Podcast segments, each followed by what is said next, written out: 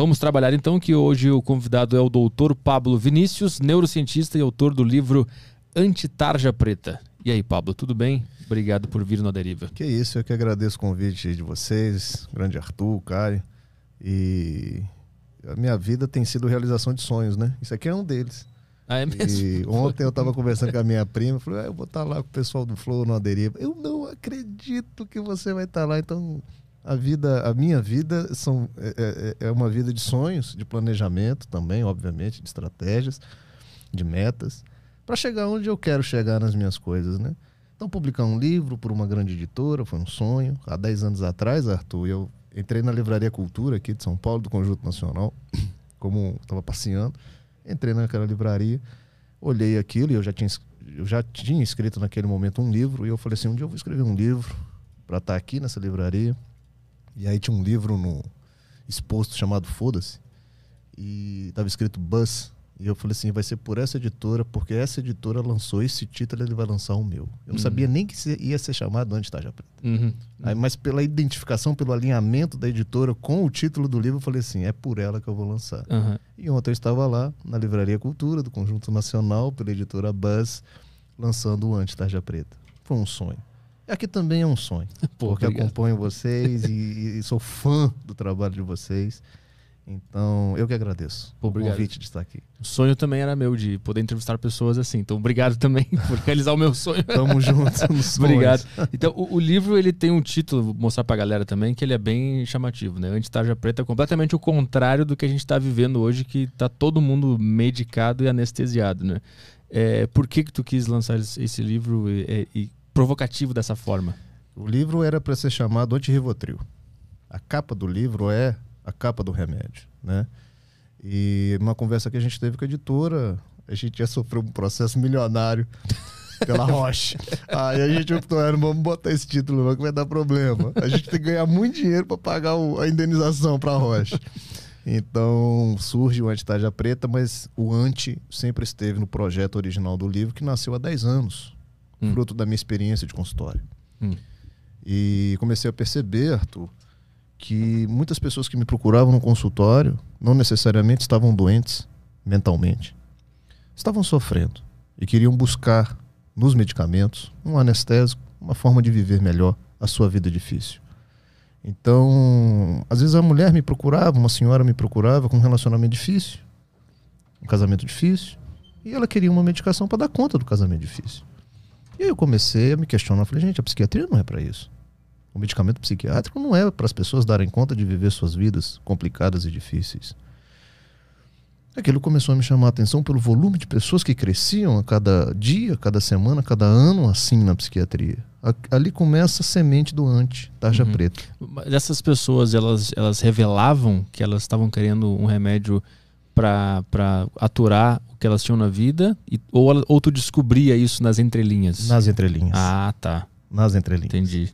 Quando eu ia me aprofundando, porque as pessoas vão aos consultórios psiquiátricos com queixas. Elas não vão já com o diagnóstico, a, maioria não. Porque, pois não, o que, que eu posso te ajudar? Doutor, estou aqui porque eu estou triste, eu estou ansiosa, estou perdendo noites de sono. Ela, ela me dá queixas. Uhum. Eu é que transformo aquelas queixas numa doença ou não. Hum.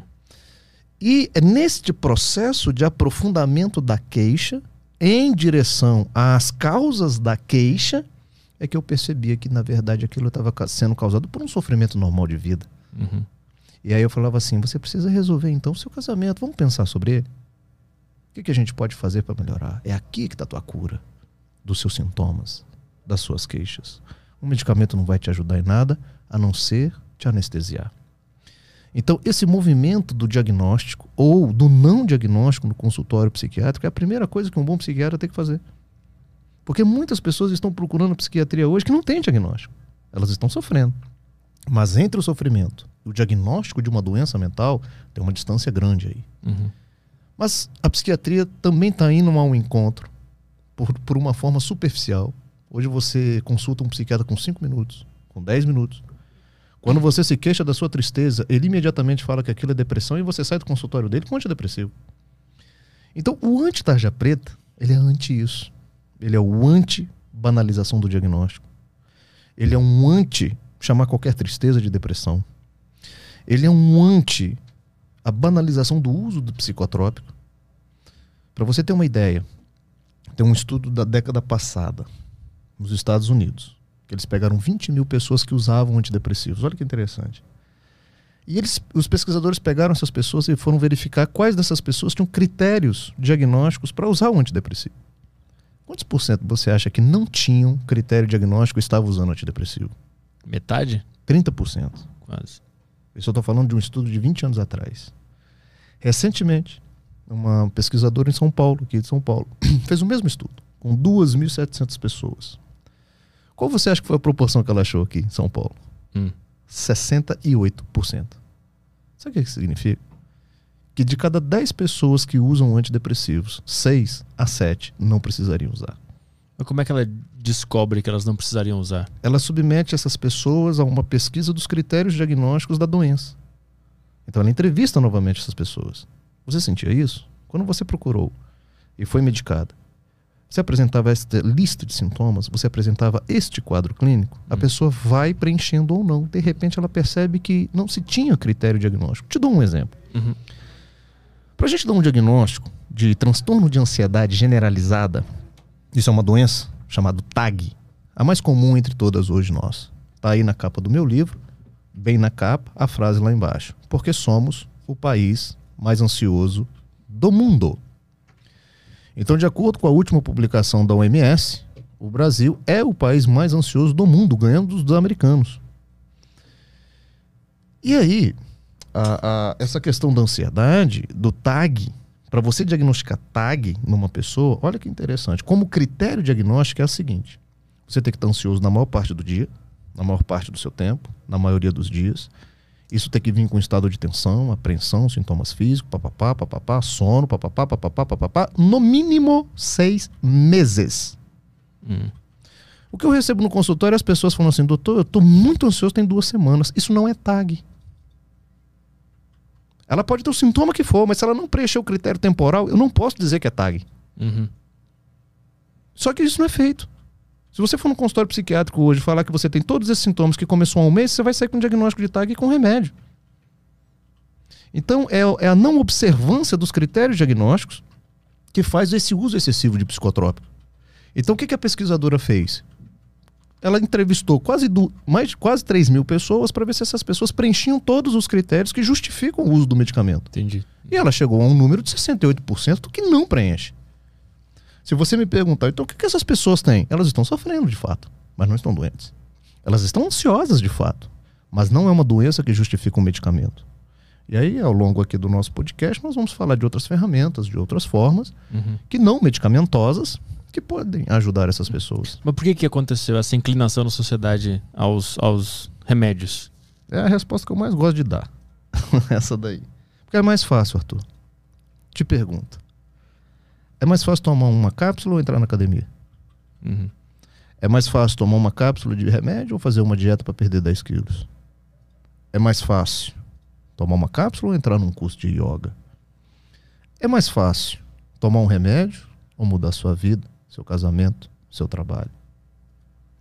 Então nós estamos indo pelo caminho da facilidade, do menor gasto energético. Tem um filósofo, professor de filosofia da Universidade de Berlim, que escreveu A Sociedade do Cansaço. Fenomenal o livro dele. Estamos cansados, fadigados, esgotados enquanto sociedade. Por isso nós estamos procurando um caminho do menor gasto energético. Eu já estou cansado. Doutor, não me vem com esse negócio de atividade física, não. Eu tô um bagaço. Não vem com esse negócio de resolver os problemas. Não, não, não, não, não. Para com isso. Eu não consigo nem, nem viver a minha, minha, minha obrigação do dia. Tu me vem com uma hora de academia? Que isso vai ser a, a revolução na minha vida? Não, me dá essa fluoxetina. Melhor, vivo melhor. Uhum. Essa é a resposta para sua pergunta. Mas não existe também um movimento da indústria farmacêutica? De, Também de estimular. De, de querer manter o cara refém daquele remédio? E eu vou te falar, eu vou te falar como é que a indústria farmacêutica faz para vender mais. Hum. A estratégia dela. Ela pressiona órgãos que regulamentam a saúde, principalmente os critérios diagnósticos, para afrouxar o critério diagnóstico, para ampliar o critério diagnóstico para colocar gente mais doente que não seria. Uhum. Exemplo: Lembra que eu falei do TAG aqui? Que o critério diagnóstico temporal são seis meses? E se esse critério for dois meses? Uhum. Mais pessoas estarão no critério, mais pessoas receberão o diagnóstico, portanto, mais pessoas serão medicadas. Uhum. Então há uma pressão para que se afrouxe e para que se amplie os critérios diagnósticos. Daqui a pouco todos nós receberemos um. Uhum. Daqui a pouco todos nós tomaremos um remédio. Quem que está rindo à toa com isso tudo? A indústria Quem farmacêutica. tá ganhando dinheiro, né? São os que ganham. Eles aumentam o, o filtro. Exatamente. E aí, daqui a pouco, tu Todo tá mundo está lá dentro. dois dias triste, os caras já têm a, podem te dar um remédio já. Isso. Para ser depressão, Hum. o critério é tristeza na maior parte do tempo, na maior parte do dia, melancolia, pensamentos negativos, perda de papapá, papapá. vamos para o critério temporal. Por pelo menos 15 dias. Hum. Então não é dois dias de choro. E aí eu falo para você como é que banalizou as coisas. Eu falo assim para as pessoas: chora aí uns três dias seguidos. Fica mal uns três dias seguidos. A sua amiga vai falar assim: Mica, tô preocupada com você. Vai num psiquiatra. Ninguém mais pode chorar. Ninguém mais tem o direito de ficar triste. Já estão chamando isso tudo de depressão. E é uma coisa mais covarde ainda, sabe o que, que é? O paciente que trata para depressão. Esse perdeu o direito completamente de se entristecer. Hum, como assim? Você faz tratamento para depressão e usa sua fluoxetina. Você é casado. Você tem sua esposa. E aí tem uns dois dias que você tá mal em casa por alguma coisa. Uma notícia no trabalho, um resultado que não foi esperado, alguma coisa que te abateu, Hum. o seu ânimo. Normal da vida. Uhum. Que vai te dar ali dois, três dias de desânimo. Primeira coisa que a sua esposa vai falar assim: Meu amor, tô preocupado com o seu remédio. Acho que ele ficou fraco. Vai tudo pro remédio. né? Vai tudo pra doença, vai tudo pro remédio. Uhum. As pessoas perderam o direito de ficarem, de se sentirem tristes. O paciente deprimido, então, pior ainda. Porque qualquer sintoma, nem sintoma não, por qualquer manifestação de um sentimento ruim, vai para conta da doença, vai para conta do remédio. Então é muito triste ver isso. E aí o paciente me procura, falou, doutor, eu vim porque a minha esposa está preocupada, a gente está achando que o remédio está fraco. Eu falei, por quê? Porque esse mês eu fiquei triste. Sim. Uhum. E aí eu gosto de falar um outro fenômeno que acontece no consultório psiquiátrico, que é a sensação de imunidade que o paciente psiquiátrico tem por fazer um tratamento. Vou te falar como é que acontece isso. Pro o paciente ansioso, o paciente deprimido. Olha, você, pelos critérios que eu avaliei você, você tá com depressão. Você precisa se tratar, eu vou te dar uma medicação, você vai fazer terapia, aí todo aquela, aquele conjunto de medidas. Volta daqui a 30 dias, aí ele vai melhorando. E lá pelas tantas, lá pela terceira, quarta, quinta consulta, ele fala isso para mim no consultório. Doutor Pablo, eu acho que o, que o tratamento não tá fazendo mais efeito, tem alguma coisa errada. Aí eu falei, por quê? Porque esse mês eu fiquei triste. Aí eu, como é que é? É. Então, no fundo, no fundo, essa pessoa acha que por usar um antidepressivo ela está imune ao fenômeno tristeza. Uhum. Olha que interessante o que, que as pessoas começam a achar. E eu falo assim, meu querido, deixa eu te falar um negócio. O remédio não é para te transformar num robô. O remédio não é para tirar suas emoções normais. Se você tiver que perder uma noite de sono, uma noite de sono deverá perder. Se você tiver que ficar ansioso porque alguma coisa está acontecendo, ansioso deverá ficar. Isso é ser humano. Uhum. A gente não está querendo mais ter os pacotes próprios da humanidade. Uhum. Existe uma, uma confusão entre eh, sentimentos naturais com doenças, porque existe uma área cinzenta que tu não consegue saber direito. Eu devia estar sentindo isso ou isso aqui já virou uma doença, né? Como é que resolve essa área cinzenta? Vou dar uma dica. Duas dicas, na verdade. Que também é uma pergunta que adoro responder, porque ela é psicoeducação. Ensinar as pessoas a se perceberem assim. O que eu estou sentindo então, doutor? Me ensina aí. É da minha vida? É normal? Ou é preocupante, que já pode ser uma doença? Duas palavrinhas mágicas. A primeira chama-se proporcionalidade. O que, que significa isso? Você vai pegar o que você está sentindo, a tristeza que você está sentindo. Você vai fechar seus olhos e você vai fazer o seguinte exercício: o que eu estou sentindo, a intensidade, a dimensão disso é proporcional ao que eu estou vivendo? Hum. Para responder melhor esta frase, essa pergunta, uma pessoa no meu lugar vivendo o que eu estou vivendo, estaria sentindo o que eu estou sentindo? Mas uma pessoa que esteja no meio do furacão, ela consegue estar com a cabeça clara para conseguir responder essa pergunta? Por isso que eu pedi para ela fechar os olhos, Hum, para ela sair um pouco, para ela ter um pouquinho de racionalidade naquele momento. entendi. Então sai um pouquinho, pensa assim. Essa tristeza que você está sentindo é porque seu filho está na UTI? Uma mãe com um filho na UTI estaria sentindo a tristeza que você está? Se a resposta for sim, Arthur, a resposta é normal. Porque a doença, ela mora na desproporção. No sentir fora do lugar. É a tristeza excessiva, é a tristeza que está demais. E a pessoa fala assim: Eu entendi sua pergunta, doutor. Eu tô doente. Hum. Porque isso que eu tô sentindo tá muito, não era para estar assim. É a tristeza sem, sem motivos. Muitas vezes sem motivo. Ou às vezes pode até ter o motivo, mas ela é desproporcional. Hum. Não é para você acordar e dormir triste com isso que tá acontecendo. Tem algum, algum exemplo? Pra ficar mais claro pra galera? Esse, por exemplo, da, da, da mãe que tá com um filho na UTI, Sim. fruto de um acidente de moto, entre a vida e a morte. Essa mãe tá abatida. Essa mãe tá entristecida. Essa mãe ela acorda preocupada e dorme preocupada, ela perde noites de sono. Mas isso não faz com que ela entre aí na segunda palavrinha que eu vou falar para você, chamada de funcionalidade. É o funcionamento da pessoa. A tristeza normal não afeta a sua, a sua função. Você consegue fazer. As pessoas estão vendo que você está abatido. Você está triste. Ô, minha querida, meu filho está na UTI entre a vida e a morte. Mas ela está funcionando. Ela consegue ir numa padaria, comprar o pão, ela consegue se alimentar, Entendi. ela consegue viver. Às vezes, muitas vezes, vai até o trabalho. Todo mundo está vendo que ela está triste. Mas ela consegue funcionar. A depressão, por característica e por diagnóstico, obrigatoriamente tem que afetar a sua função. Perder um dia de aula, perder um dia de trabalho. As suas relações sociais já estão comprometidas. Você tinha cinco amigos, agora você não sai mais com ninguém. E ela vai comendo pelas beiradas. Uhum. E aí a pessoa chega assim e fala assim para mim: Doutor, eu sou advogado. Eu costumava fazer 10 ações por semana. Semana eu consegui fazer duas. Minha cabeça tá péssima. Minha memória, a velocidade que eu penso tá bem diminuída. Eu não tô conseguindo mais produzir como eu produzia. Bingo. A depressão mora aí. A tristeza normal, você consegue viver.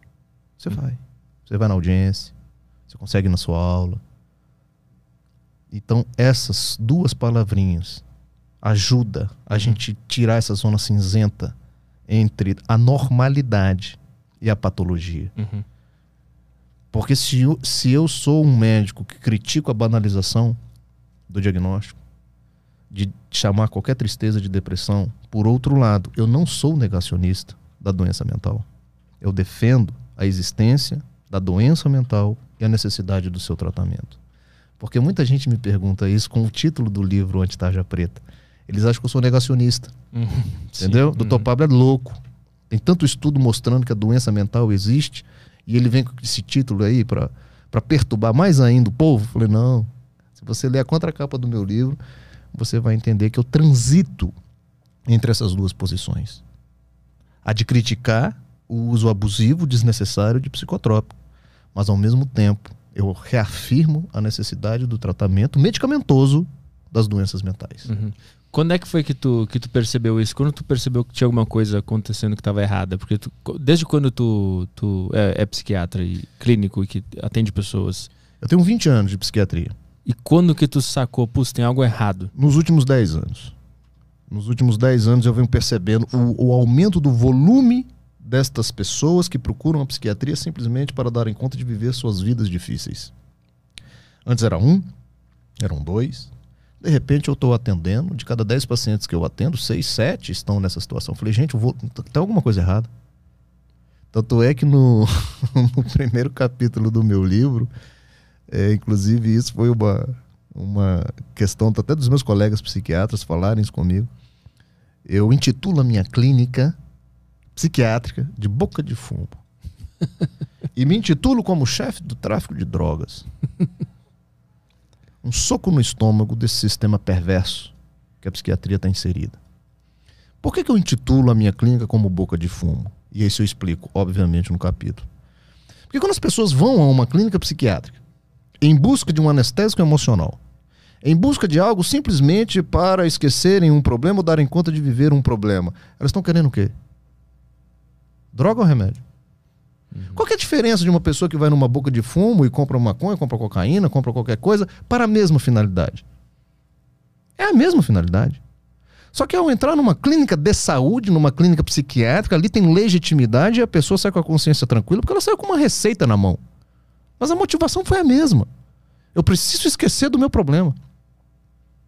E não há diferença nenhuma quem toma Rivotril para isso e quem, quem, quem, se enche de opioide uhum. ilegalmente comprado nas bocas de fumo. Então a questão é a motivação. E aí que entra o psiquiatra como traficante de drogas. Eu, psiquiatra, quando vou ao encontro do desejo dessa pessoa que está na minha frente, eu tô sendo o quê? Médico ou traficante de drogas? Uhum. Eu tô sendo traficante de drogas. É nesse contexto que chamei minha clínica de boca de fumo uhum. e me intitulei como chefe do tráfico de drogas. Porque quando alguém entra lá com esta motivação de esquecer o seu problema, ela está entrando numa boca de fumo. E se eu, médico, vou ao encontro desse desejo e medico, eu estou dando uma droga. Eu não estou tratando uma doença. Então, você veja como é significativo, como está perverso esse sistema que nós estamos inseridos de diagnóstico, de psiquiatras, de clínicas, de pacientes. O anti-tarja preta é um chamado, é, uma, é, é um retrato do que está acontecendo. E aí, e aí, quando tu percebeu que isso estava acontecendo, tu começou a tu, a, a tu, mudou a tua abordagem de como tratar o paciente, né? Muito. Isso não causou uma, uma rejeição do paciente? Eles começaram a te abandonar? Ah, ah não vou mais naquele cara porque ele não me dá remédio? Sensacional.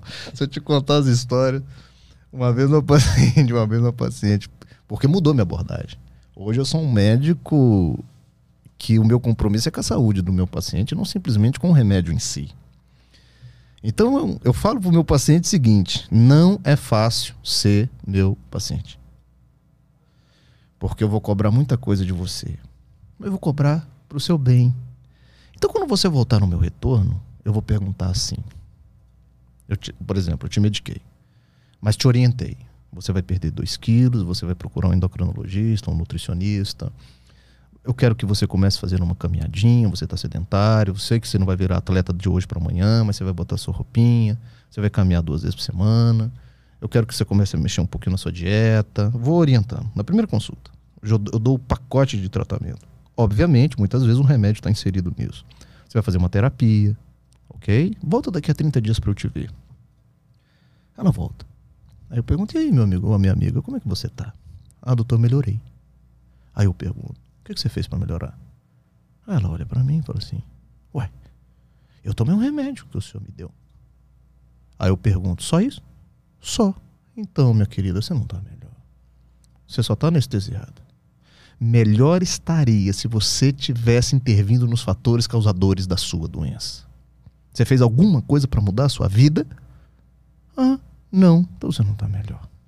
Mas o que, que vem primeiro? É o, é o, hábito ruim que gera um problema de saúde mental ou o problema de saúde mental começa a gerar hábitos ruins? Na grande maioria das vezes é o hábito ruim que adoece. Hum. É o estilo de vida ruim que está adoecendo a sociedade. Nós somos, aí eu vou te dar números para você entender o que eu estou falando. Nós somos, se eu não me engano, o terceiro, quarto país mais sedentário do mundo. Nós somos o terceiro, quarto país mais obeso do mundo. 75% dos paulistanos têm pelo menos duas queixas relacionadas a sono.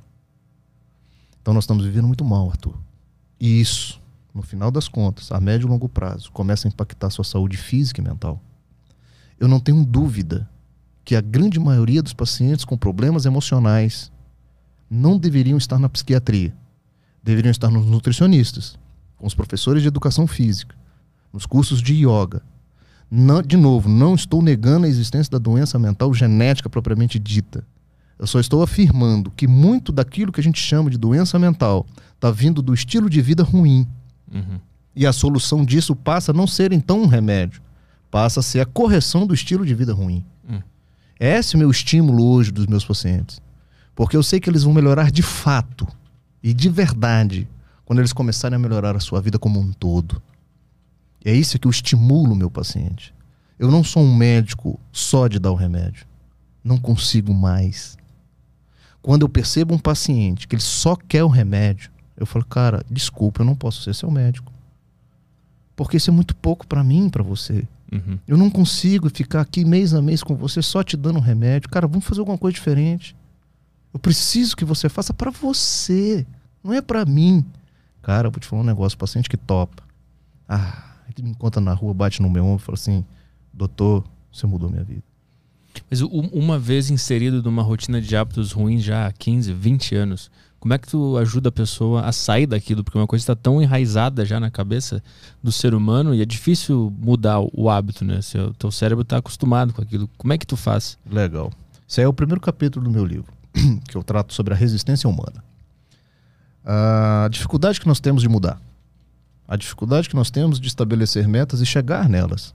Fa- fazer metas a gente até faz, principalmente no final do início do ano, né? A gente chega a 2022, eu quero perder 15 quilos, eu quero isso, eu quero mudar de cidade, eu quero mudar de emprego. Meta a gente faz. Agora, por que essa dificuldade de cumprir ou de chegar nessas transformações? Porque nós temos um fenômeno natural, biológico, psicológico, chamado resistência. O que, que isso significa?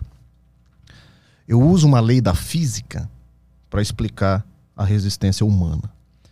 Num circuito elétrico, um elétron, para sair do polo negativo para ir para o polo positivo, ele enfrenta naturalmente a resistência. O que, que eu quero dizer com isso? Você, não sei se você está me ouvindo aqui, se está me ouvindo, se está me vendo, que decide mudar na sua vida, de onde você está, para alguma coisa melhor, intrinsecamente, naturalmente, você vai enfrentar um processo de resistência. É natural. É dessa dinâmica. É uma lei que move esta natureza, essa dinâmica que nós estamos. Não tem como melhorar de vida de forma natural, como se fosse um fluxo de um rio normal. Uhum.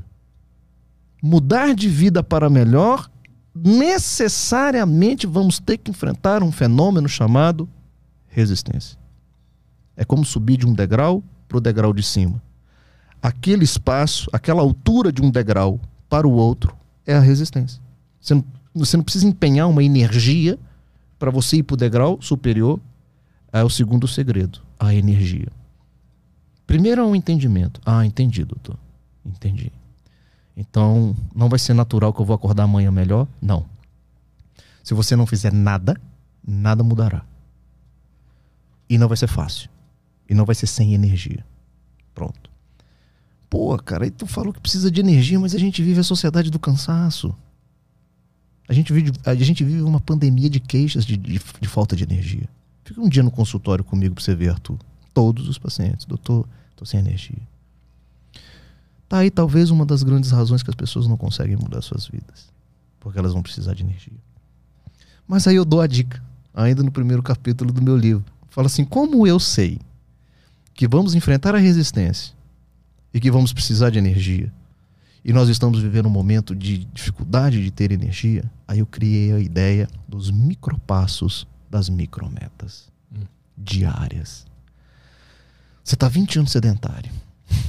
Você não vai conseguir amanhã correr 5 quilômetros. Não nunca coloque uma meta assim para você mudar o seu hábito. Você vai colocar assim: eu vou caminhar em volta do meu quarteirão amanhã. Quando você cumprir essa micrometa, você vai chegar em casa e falar assim: puta merda, hoje eu tô realizado. Vem a autorrealização. E você vai aumentando o número de dias, e o número de quarteirões, e o número de voltas no parque. Você quer tirar o açúcar da dieta? Não tira de hoje para amanhã. Começa a substituir. Come seu doce, adoçado com stevia, adoçado com xilitol. Então, tudo que você quer atingir de meta, começa com micro metas, micro passos. Por que, que esse é o segredo?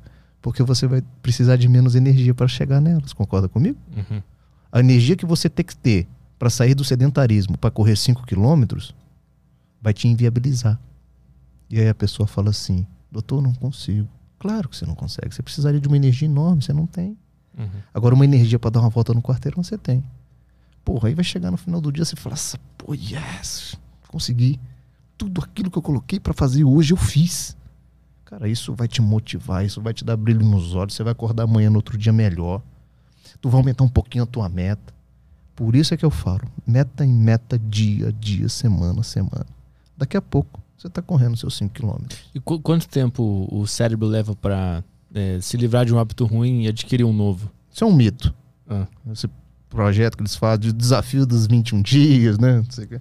Não, tem, não tem isso. A verdade é que quanto mais um hábito está cristalizado, mais tempo será para tirar este hábito e colocar outro. Então não tem 20 dias, 30 dias, um mês, dois meses, três meses. Isso vai depender do tempo de cristalização que aquele hábito está. Se você está há 30 anos comendo da forma que você come, acostuma- acostumado e habituado a comer esse excesso de carboidratos, você vai enfrentar uma dificuldade muito grande de mudar esse hábito. Mas é possível. Assim, como eu ensino para as pessoas. Calma, não tira teu macarrão todo, não. Compra um dia um macarrão de, de, de, de farinha de arroz. Você já está tirando o teu trigo. O inimigo não é o macarrão, o inimigo é o trigo. Eu, por exemplo, faço macarronada em casa de trigo sarraceno. E me farto e como uma pratada. Eu faço a minha comida hoje. Como doce, adoçado com estévia, adoçado com xilitol. Mas amo doce. Então não é uma visão radical, uma visão que a gente precisa deixar de fazer as coisas. É saber fazer as coisas. Eu faço atividade física todos os dias hoje. Tô até lesionado meu ombro aqui, porque eu intensifiquei esses tempos atrás. Tava fazendo boxe, me machuquei. Tá, assim, tô fazendo, tá fazendo uma falta danada. Cara, eu tô vindo de 20 quilos a mais que eu tava na pandemia. Hábito. Eu tô vindo de um hábito sed- sedentário que se estabeleceu na pandemia. Só que um dia eu olhei e falei assim: opa, eu olhei uma foto minha, fazendo aniversário, o rosto redondo desse tamanho enorme. Eu falei: tá errado. Eu prego isso, pô, Aham. no meu livro. Como é que eu é você vai me chamar pra entrevista que eu não ia vir, não, pô. Pô, o cara é aquele cardiologista que fuma. Sim. Você entendeu? Então, eu, aí eu falei assim: micrometa, micropasso. Comecei a mudar. Perdi 20 quilos. De fevereiro pra cá. Entendeu? Então, assim, é possível? É. É fácil? Não. É simples? É. Mas eu gosto de falar com as pessoas assim: ser fácil? Não. Ser simples não necessariamente significa ser fácil. Sim, às vezes fica até mais confuso de tão simples que é. De tão simples que é. Tipo, você precisa ter hábitos saudáveis de vida. Você quer uma coisa mais simples do que isso? E todo mundo sabe. Agora é muito difícil pelo fenômeno da resistência. Sim. Isso que é difícil. a- quando a resistência está instalada ali, putz.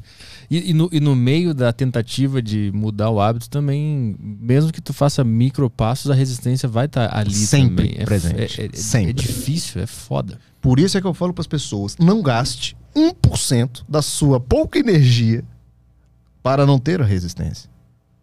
Esqueça, ela é intrínseca, ela está aí, ela é dessa dimensão. Ela é uma lei como a lei da gravidade. Não tenta combater ela. Não tenta combater ela. Só lida com ela. só sabe lidar e vencê-la. Entendeu? Ai, eu não queria ter essa dificuldade. Não. Não Hum. tenha esta, esta vontade de não ter a dificuldade. Uhum. Ela vai estar. É como se você estivesse brigando com a lei da gravidade. Não, eu não aceito. Não, eu vou soltar essa bola aqui, ela vai subir. Que isso? Quem inventou esse negócio que ela vai cair? Bobagem. Lutar contra a lei. A lei é estabelecida e pronto, acabou. Uhum. Sabedoria é eu conhecer a lei, me alinhar a ela e dela a meu favor. Uhum. Mas como, velho? Tu vai ter a lei da resistência a teu favor? Outro segredo. Sabe qual que é? Hum. O processo de vencer a resistência te deixa mais forte. O processo de vencer as resistências te amadurece. O processo de vencer a resistência te prepara para estar nos degraus mais altos. Para isso que ela existe. Já viu aquelas pessoas que ganham na cena e perdem tudo? Uhum. Elas não estavam preparadas para aquele degrau, porque elas não venceram a resistência de serem milionários. Então, quando a natureza te faz gastar energia para subir de um degrau para o outro, é porque a preparação que você tem que ter para estar no degrau superior é o aprendizado que você teve para vencer a resistência de estar lá. Sim. É vencendo aquela resistência que você vai aprender características e desenvolver características para estar lá em cima. Então, como é que você quer melhorar a sua vida sem estar preparado para estar naquele lugar melhor? Vencer a resistência é isso. Por que, que ficou cada vez mais difícil de, de ter as rédeas da própria vida? Porque me parece, pelo que eu escuto, que a gente está vivendo hoje muito mais problema de saúde mental do que viviam no passado, né? Não sei se isso é um mito, isso é verdade. É uma verdade. É uma verdade. É uma Mas verdade. por que aconteceu isso? Se hoje é tudo mais fácil, tem aplicativo para pedir comida, tem aplicativo para se relacionar, tem computador, tem internet, tudo tá mais fácil e tá todo mundo cansado. Talvez por isso, né? ficou, ficou mais fácil. Mas acredito que não. Eu acredito que não é pela facilidade do acesso, não. Eu acredito que é é a toxicidade do excesso da informação e das coisas que está acontecendo. Arthur, você pode ficar um dia inteirinho no sofá, sem levantar, só no seu celular. Vai chegar no final do dia você tá um bagaço. Porque a sua energia foi consumida de forma mental. Então a gente fala isso de infotoxicidade. Hum. Isso está dizimando a saúde mental das pessoas. O excesso de estímulos ao longo do dia. Por isso é que você não tem tempo para malhar. Porque toda a sua energia está indo via estímulos de rede social, de sites, de informações, de buscas, de conflitos. A gente liga a televisão, é só tragédia, é só isso, é só aquilo, é só aquilo. Isso está consumindo a energia mental das pessoas. As pessoas estão se achando procrastinadoras. Eu atendo muita gente com a queixa de procrastinação. O que, que você faz? Como é que é a sua agenda? Me fala aí. Aí ela fala a agenda dela do dia todo. Eu falo, cara, você perde três horas, quatro horas do dia com rede social, é isso mesmo pelas minhas contas aqui? Ele, eu fui fazendo a conta aqui, né? Quando ele vai falando, eu vou fazendo a conta. Aí, é mesmo? É. Aí você não quer ser procrastinador? então não é procrastinação que você tem, pô. É falta de foco, é falta de organização de agenda, é falta de gestão de tempo. Uhum. Gerir o próprio tempo. Então, quando você fala qual é a dificuldade que a gente tem hoje de tomar as rédeas da própria vida, é a falta de gestão do próprio tempo, da própria agenda. Eu tenho 24 horas como você. Se eu te falar a minha agenda, você fala, como é que você consegue fazer isso tudo? Eu sou organizado, eu sou sistematizado. Eu tenho empresa de pet, pô. Eu tenho uma indústria de areia de gato. Nada a ver com a minha área. Eu dou aula na universidade, eu sou escritor, eu dou clínico. Como é que eu consigo fazer tanta coisa de uma forma saudável? Gestão de tempo. Mas como é que é essa gestão de tempo? Tu anota, tu faz um calendário, como é que é? Ge- É, não, gestão de tempo é a primeira coisa é você estabelecer as prioridades do seu dia. Primeira coisa que você tem que fazer. Então, todas as vezes que eu vou dormir. Outra coisa é outra dica para insônia. Hoje nós vivemos esse- essa hiperexcitação na hora de dormir. Nós vamos para a cama, botamos a nossa cabeça pro travesseiro e parece que vem todos os fantasmas do dia e as obrigações do dia seguinte, né? Tirando o nosso sono. Ou vem o celular na cara, né? Ou vem o celular na cara, ou, tá, ou qualquer coisa ali de estímulo que, que a gente vai ter. Eu tenho um hábito de, nesse momento, levantar. Quando eu levanto, eu pego a minha agenda e eu listo. ah, eu costumo falar que a palavra prioridades não deveria existir no plural. Ela deveria existir só no singular. Porque uma vez que você tem prioridades, você não tem nenhuma, né? Tem que criar dentro delas as prioridades também, de dentro das É, prioridades. então das deveria ser uma palavra que deveria existir só no singular. Então eu tento estabelecer minha prioridade do dia. Vou lá, número um. Pá, dois, pá, pá, pá. Isso aqui é minhas micrometas. Isso aqui é o que eu tenho que fazer no dia seguinte. Funciona por caixinha. Abra a caixinha PET, da minha indústria PET. Eu tenho que ligar pro Felipe, eu tenho que ligar para isso, eu tenho que fazer isso, eu tenho que emitir a nota fiscal. Tá, caixinha fechada.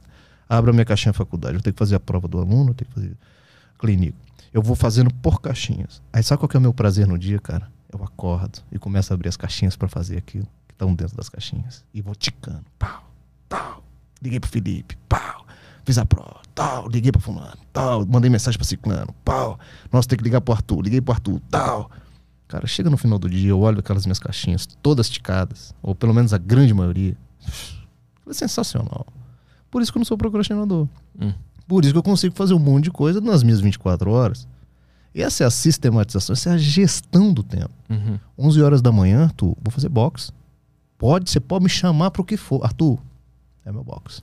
Mas assim, esse, é- esse é um exemplo de uma pessoa que tem uma rotina agitada, que tem várias coisas pra fazer. A gente também não tá vivendo lá, uma, uma epidemia de pessoas sem propósito, com trabalho que odeia, não tem nem a motivação de fazer as caixinhas, porque nem gosta do trabalho, não gosta do que tá acontecendo. Como é que essas pessoas fazem isso? Sensacional. Também é o Tiago aí do meu livro. Cada personagem tem um nome, é fictício. Esse cara, o, o Arthur, ele me procurou tratando há dois anos de depressão. Ele tá no livro. E foi continuar o tratamento. E eu investigando, conversando com ele. Eu falei, Tiago, desculpa, João, o João. João, você não tem depressão, cara. você tem uma crise existencial. Você faz o que você não gosta. O João, um baita empresário, riquíssimo, queria ser escritor, cara. Tava cansado da empresa. Ele falava que só de acordar e pensar em ir para a empresa ele tinha crise de pânico. Quantas pessoas estão nessa situação? Quando acordam, lembram que precisam ir trabalhar e tem crise de pânico com aquela situação. Qual que é o remédio disso então, doutor? Aquilo chamado de autoconhecimento e coragem. Primeiro você precisa saber quem você é nesse mundo, cara. Você precisa saber sua vocação. Você precisa saber seu dom. É na comunicação. É pintar uma parede. É consertar um carro. É o que, que é? O que você veio fazer aqui? Definitivamente, nós precisamos alinhar as nossas atividades com os nossos talentos. Aí você não vai ter este dia angustiante. Você vai acordar com os brilhos nos olhos. A coragem para quê? Para você romper. Para você ser disruptivo. Para você ir em busca daquilo que você veio fazer nesse mundo. Eu concordo plenamente com o que você falou. Nós vivemos uma sociedade entristecida, angustiada, sem expectativa, porque estamos fazendo o que a gente não gosta. Eu que estou no consultório, eu sabe qual a vontade que eu tenho lá? Que eu estou ouvindo um monte de gente, né? A vontade que eu tenho é falar assim: nossa, esse aqui daria certinho ali, aquele daria certinho aqui. Faz networking. É, uma vontade de ir pegando as pessoas e botando elas nos lugares certos, cara. E até relacionamento também, sabia? Falei, nossa, aquele cara dava certinho com essa mulher, essa daqui dava com aquele lá. Porque eu vou ouvindo tanta história de desencontros, de desencaixe. As pessoas estão desencaixadas. Elas nasceram por uma coisa e estão fazendo outra. Cara, isso é sofrimento todos os dias. E aí eu costumo, para terminar este assunto, falar o seguinte: se você acha que a sua vida é nascer, crescer, se desenvolver, escolher uma profissão, viver dela 30 anos, se aposentar e morrer, isso é muito pouco para o ser humano, cara. Nós não estamos usando nada da potência humana que habita em nós. Nada. Porque nos ensinaram essa vida, essa vida pífia, medíocre que eu acabei de citar. Uhum sonho das pessoas é arrumar um trabalho, 30 anos, se aposentar e morrer. Que? E o seu dia a dia, irmão? E a potência que há em você? Os dons que você tem? Às vezes era abrir uma padaria, às vezes era abrir um negócio. Você é funcionário de o que for, para que o, o, o, o, o que, que você está fazendo nessa terra? É isso, autoconhecimento e coragem. Uhum. Quando eu tenho esse, todas essas atividades do meu dia, os meus olhos brilham. Eu falo, cacete, eu nasci para isso aqui. E por que, que o Brasil é, um, é, um, é, o país mais ansioso é da América Latina? Do mundo. Do mundo. É. O, o, o, sistema econômico, a desigualdade social, esse tipo de coisa, ele afeta essa, essa questão no sentido de que uma pessoa não vai conseguir uh, ir ao encontro da sua vocação se ela vive num país pobre ou que não tem como ele, como ele se sustentar, porque se ele está o dia inteiro trabalhando e não tem nenhuma brecha no dia dele para ir atrás do sonho dele. Isso também é, impede as pessoas de serem felizes? É perfeito. Isso é pirâmide de Maslow. Hum. Essa, essa discussão que nós estamos tendo aqui, riquíssima, não faz sentido nenhum para quem está passando fome agora. Nenhum. Pois é. Nenhum. Para quem está ouvindo a gente, fala assim, muito bonito isso que vocês estão falando mas meu estômago tá aqui, doendo, porque tem dois dias que eu não como. Eu fui despejado, eu tô na rua. Muito legal essas palavras de vocês. Mas, cara, eu tô com frio, eu tô com fome. O meu filho saiu do colégio. A pirâmide de Maslow mostra isso. Que a primeira coisa que temos que resolver na vida de um ser humano é as suas necessidades básicas. E aí a minha resposta vai ao encontro da sua pergunta. Porque nós somos o país mais ansioso do mundo se tem essa relação com a questão socioeconômica do nosso país. Com certeza. Temos um índice de miseráveis muito alto, de pessoas que vivem em condições sociais e econômicas muito abaixo da linha que ela merecia. E não tem como falar de saúde mental para essas pessoas, cara. A saúde mental ela entra no segundo, no segundo patamar da pirâmide. Quando eu resolvo as necessidades básicas. Aí vamos falar de afeto. Hum. Aí nós vamos falar de carinho. Aí nós vamos falar de saúde mental. E a pirâmide de Maslow vai subindo. Pra você ter uma ideia, a espiritualidade é o quarto nível da pirâmide de Maslow.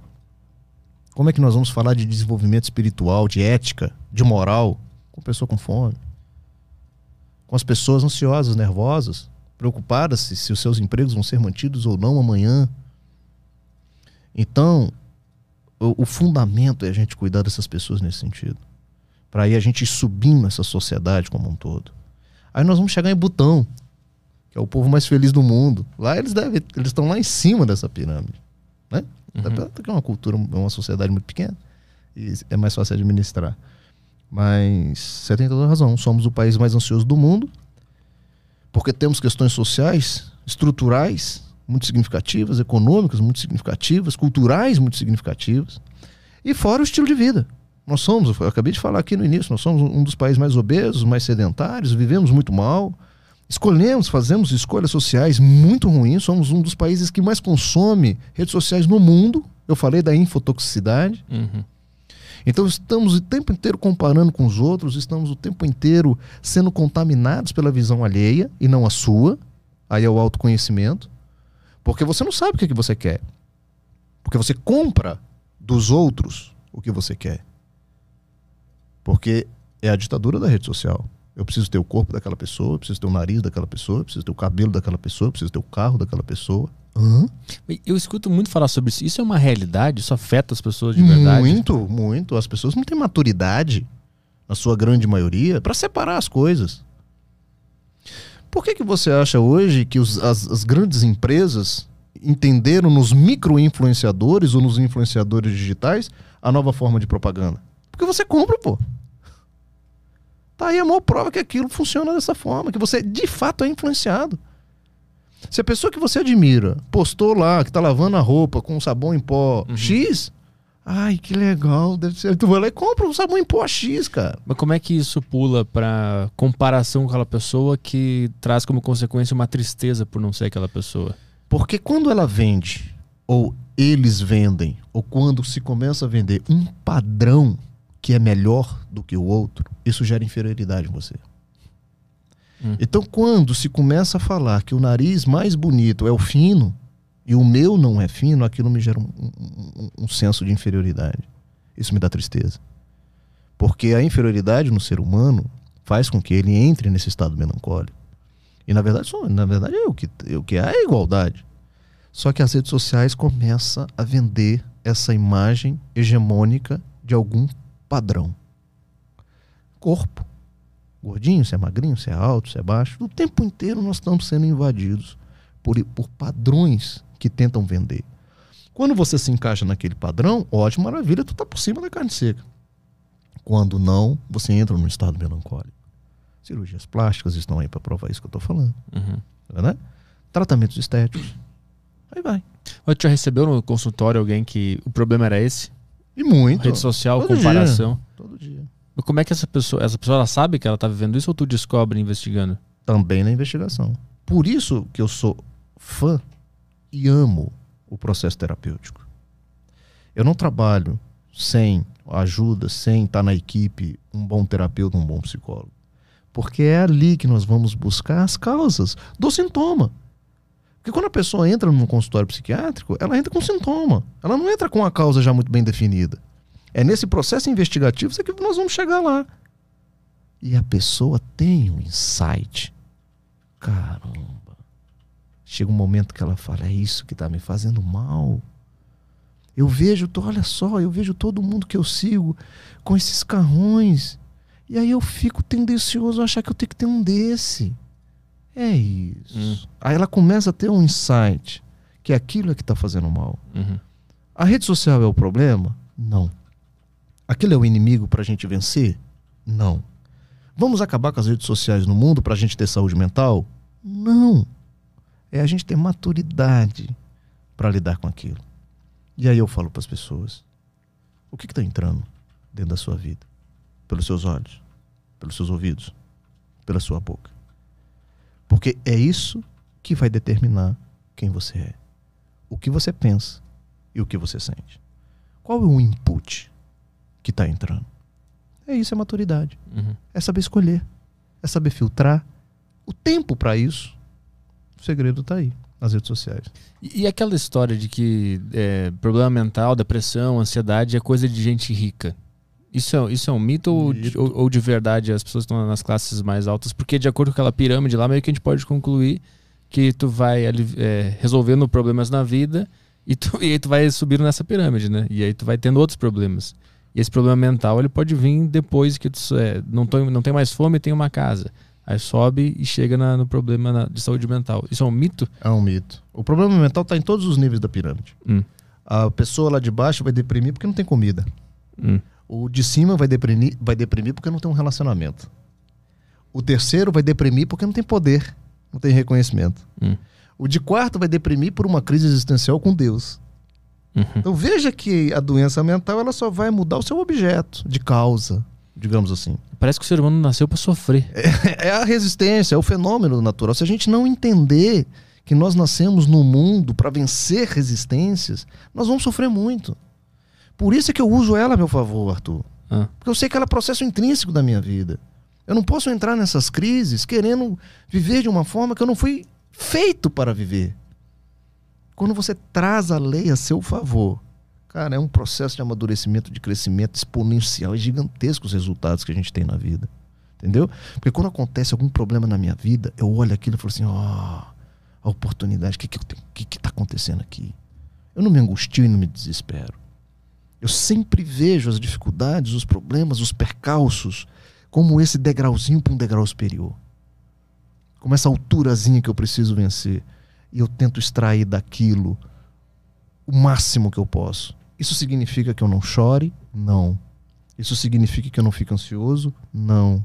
Isso, isso não significa que eu não perca noites de sono. Eu sinto tudo o que um ser humano tem que sentir. Porque se eu lutar contra isso, isso vai virar sintoma, isso vai virar doença. Então eu deixo vir. Hum, Quando entendi. a tristeza vem, eu deixo ela vir. Uhum. Vem, tristeza, vem, o que, que é que tu quer comigo? E choro. Hum. Quando a ansiedade vem, eu falei, vem, vem, pode vir, tô aqui. Porque ela vai também. Uhum. Do jeito que ela vem, ela vai.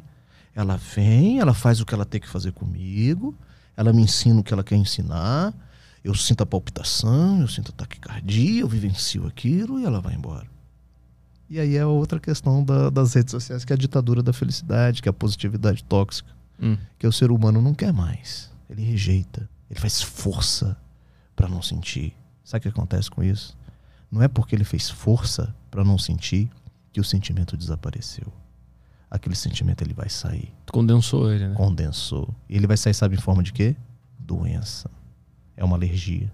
É uma diarreia. Quando tu resiste à resistência, ela vira uma doença. Ela vira uma doença. Ela tem um potencial gigantesco de energia ali dentro.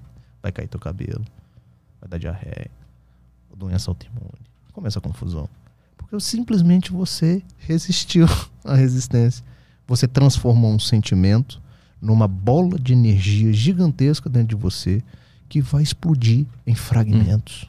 E isso, isso é comprovado que acontece quando tu resiste a um sentimento, ele se transforma numa consequência física? Isso é psicossomática. Ah, Esse é o termo para isso, é chamado de psicossomática. Psico, mente, emoções. Somática, corpo.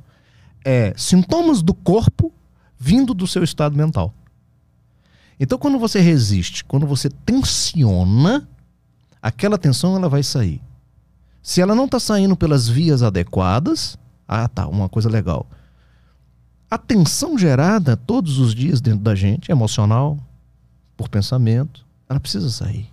Quais são as melhores vias de eliminação da tensão humana? Boca e atividade física. E sono.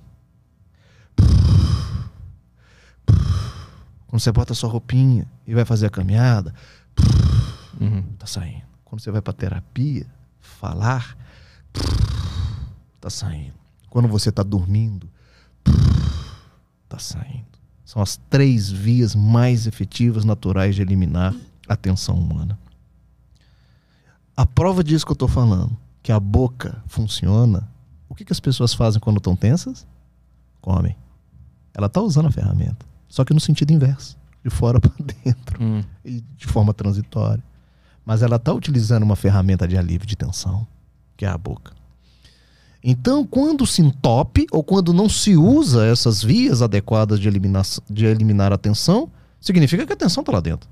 Não foi eliminada.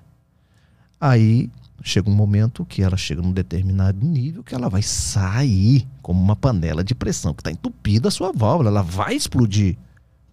Soma, somático, corpo, sintomas físicos. Uhum. Essa é a relação do estado emocional saindo em forma de doenças físicas. Tem até alguns autores mais alternativos que falam que tem casos de cânceres que são, que são isso, né? Pessoas que não lidaram com sentimentos ou guardaram muita, muita tristeza ou muita raiva e o corpo foi lá e criou um, um tumor, alguma coisa assim. São escritores mais alternativos que falam sobre isso. Né? Perfeito. E na verdade o câncer é uma doença multifatorial que vai desde o padrão alimentar até o componente emocional.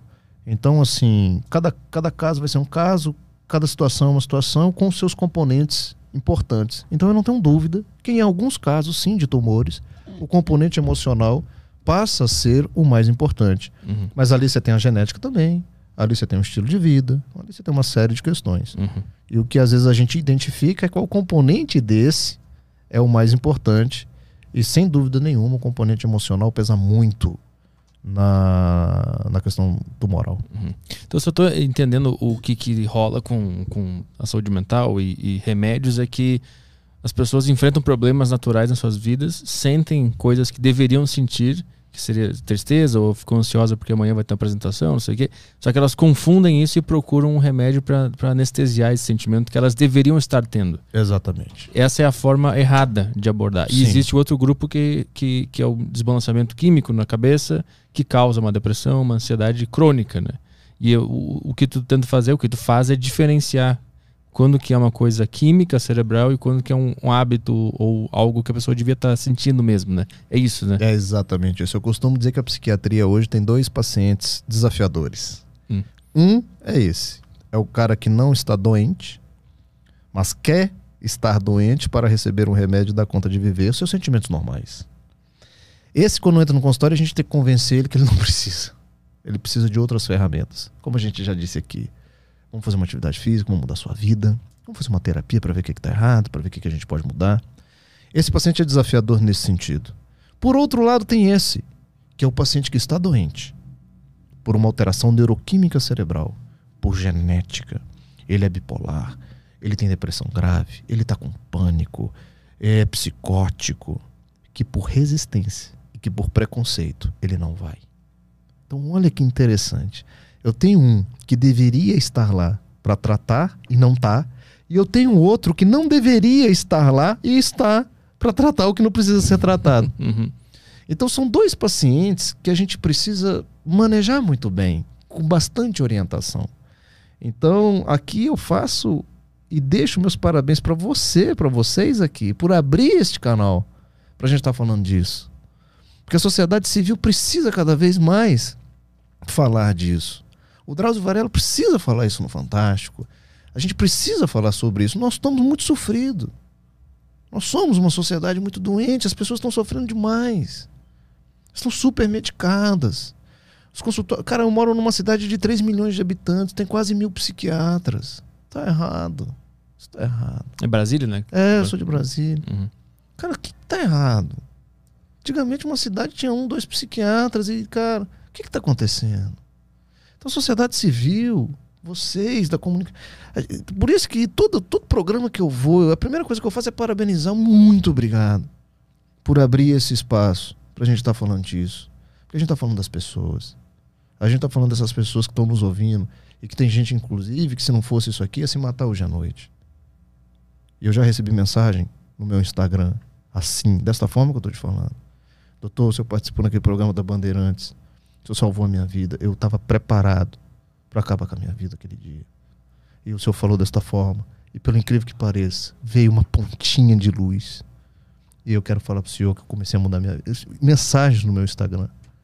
Então você pode ter certeza que a gente, se- uma pessoa que está nos ouvindo aqui tiver o ímpeto de mudar já valeu a pena isso aqui tudo, cara. Então é, é importante isso. Então eu deixo meus parabéns para vocês. Tu, como neurocientista, como é que tu enxerga o suicídio do ponto de vista do cérebro? O que, que ele tá tentando fazer ali? O suicídio ele é um, um fim de caminho normalmente que também é multivariável. As pessoas acham que todo suicida é, tinha depressão. Não. 70% dos suicidas apresentam um quadro depressivo. A doença a depressão. Então podemos entender o suicídio, uma, um, a grande maioria dos suicídios, como um desfecho da doença depressão. Ela vai se agravando, ela vai se agravando, ela vai se agravando. Os pensamentos ruins, ruminativos, de culpa, né, de desânimo, de desesperança. O pensamento de morte começa a vir, o pensamento de morte começa a tomar tamanho. Não vejo mais graça nessa vida. Ai, eu não queria nem mais estar aqui. E aquilo vai tomando forma. E chega um dia que ele vai lá e comete o ato.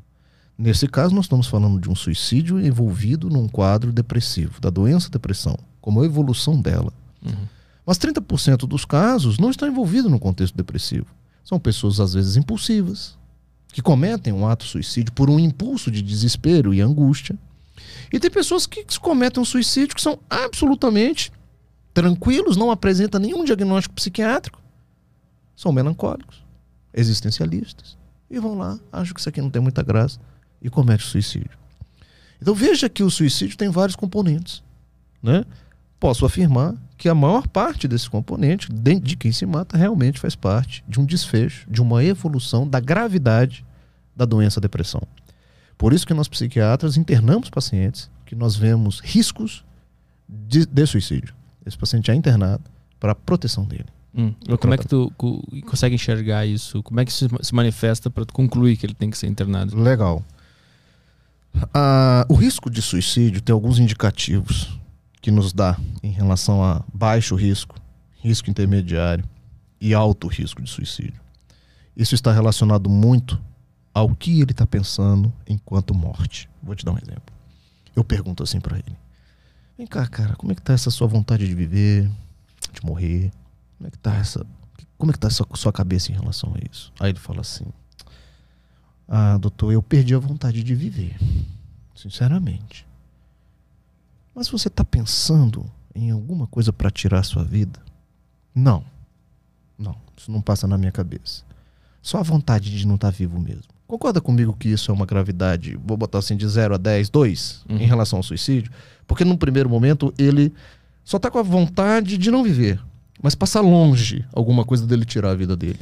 Mas já é alguma coisinha. Mas aí não entra o, o, o se o cara tá querendo fazer isso, ele te dá essa resposta para tu não desconfiar precisa de uma habilidade muito grande na consulta. Pois é. Tem. A gente precisa de uma. A gente chama de, de rapport, essa relação médico-paciente, ele confiar em mim. Às vezes não vai ser na primeira consulta, às vezes vai ser na segunda ou na terceira. Os familiares são muito importantes nesse momento para trazer a gente frases que ele fala em casa. Hum. Às vezes é a mãe que vai falar. Por isso, uma boa consulta psiquiatra, nesse momento, eu preciso ouvir mãe, eu preciso ouvir pai, eu preciso ouvir um amigo, uma namorada, uma esposa, um esposo. Então, uma boa consulta psiquiatra, nesse sentido, eu escuto o paciente e pessoas ao redor do paciente.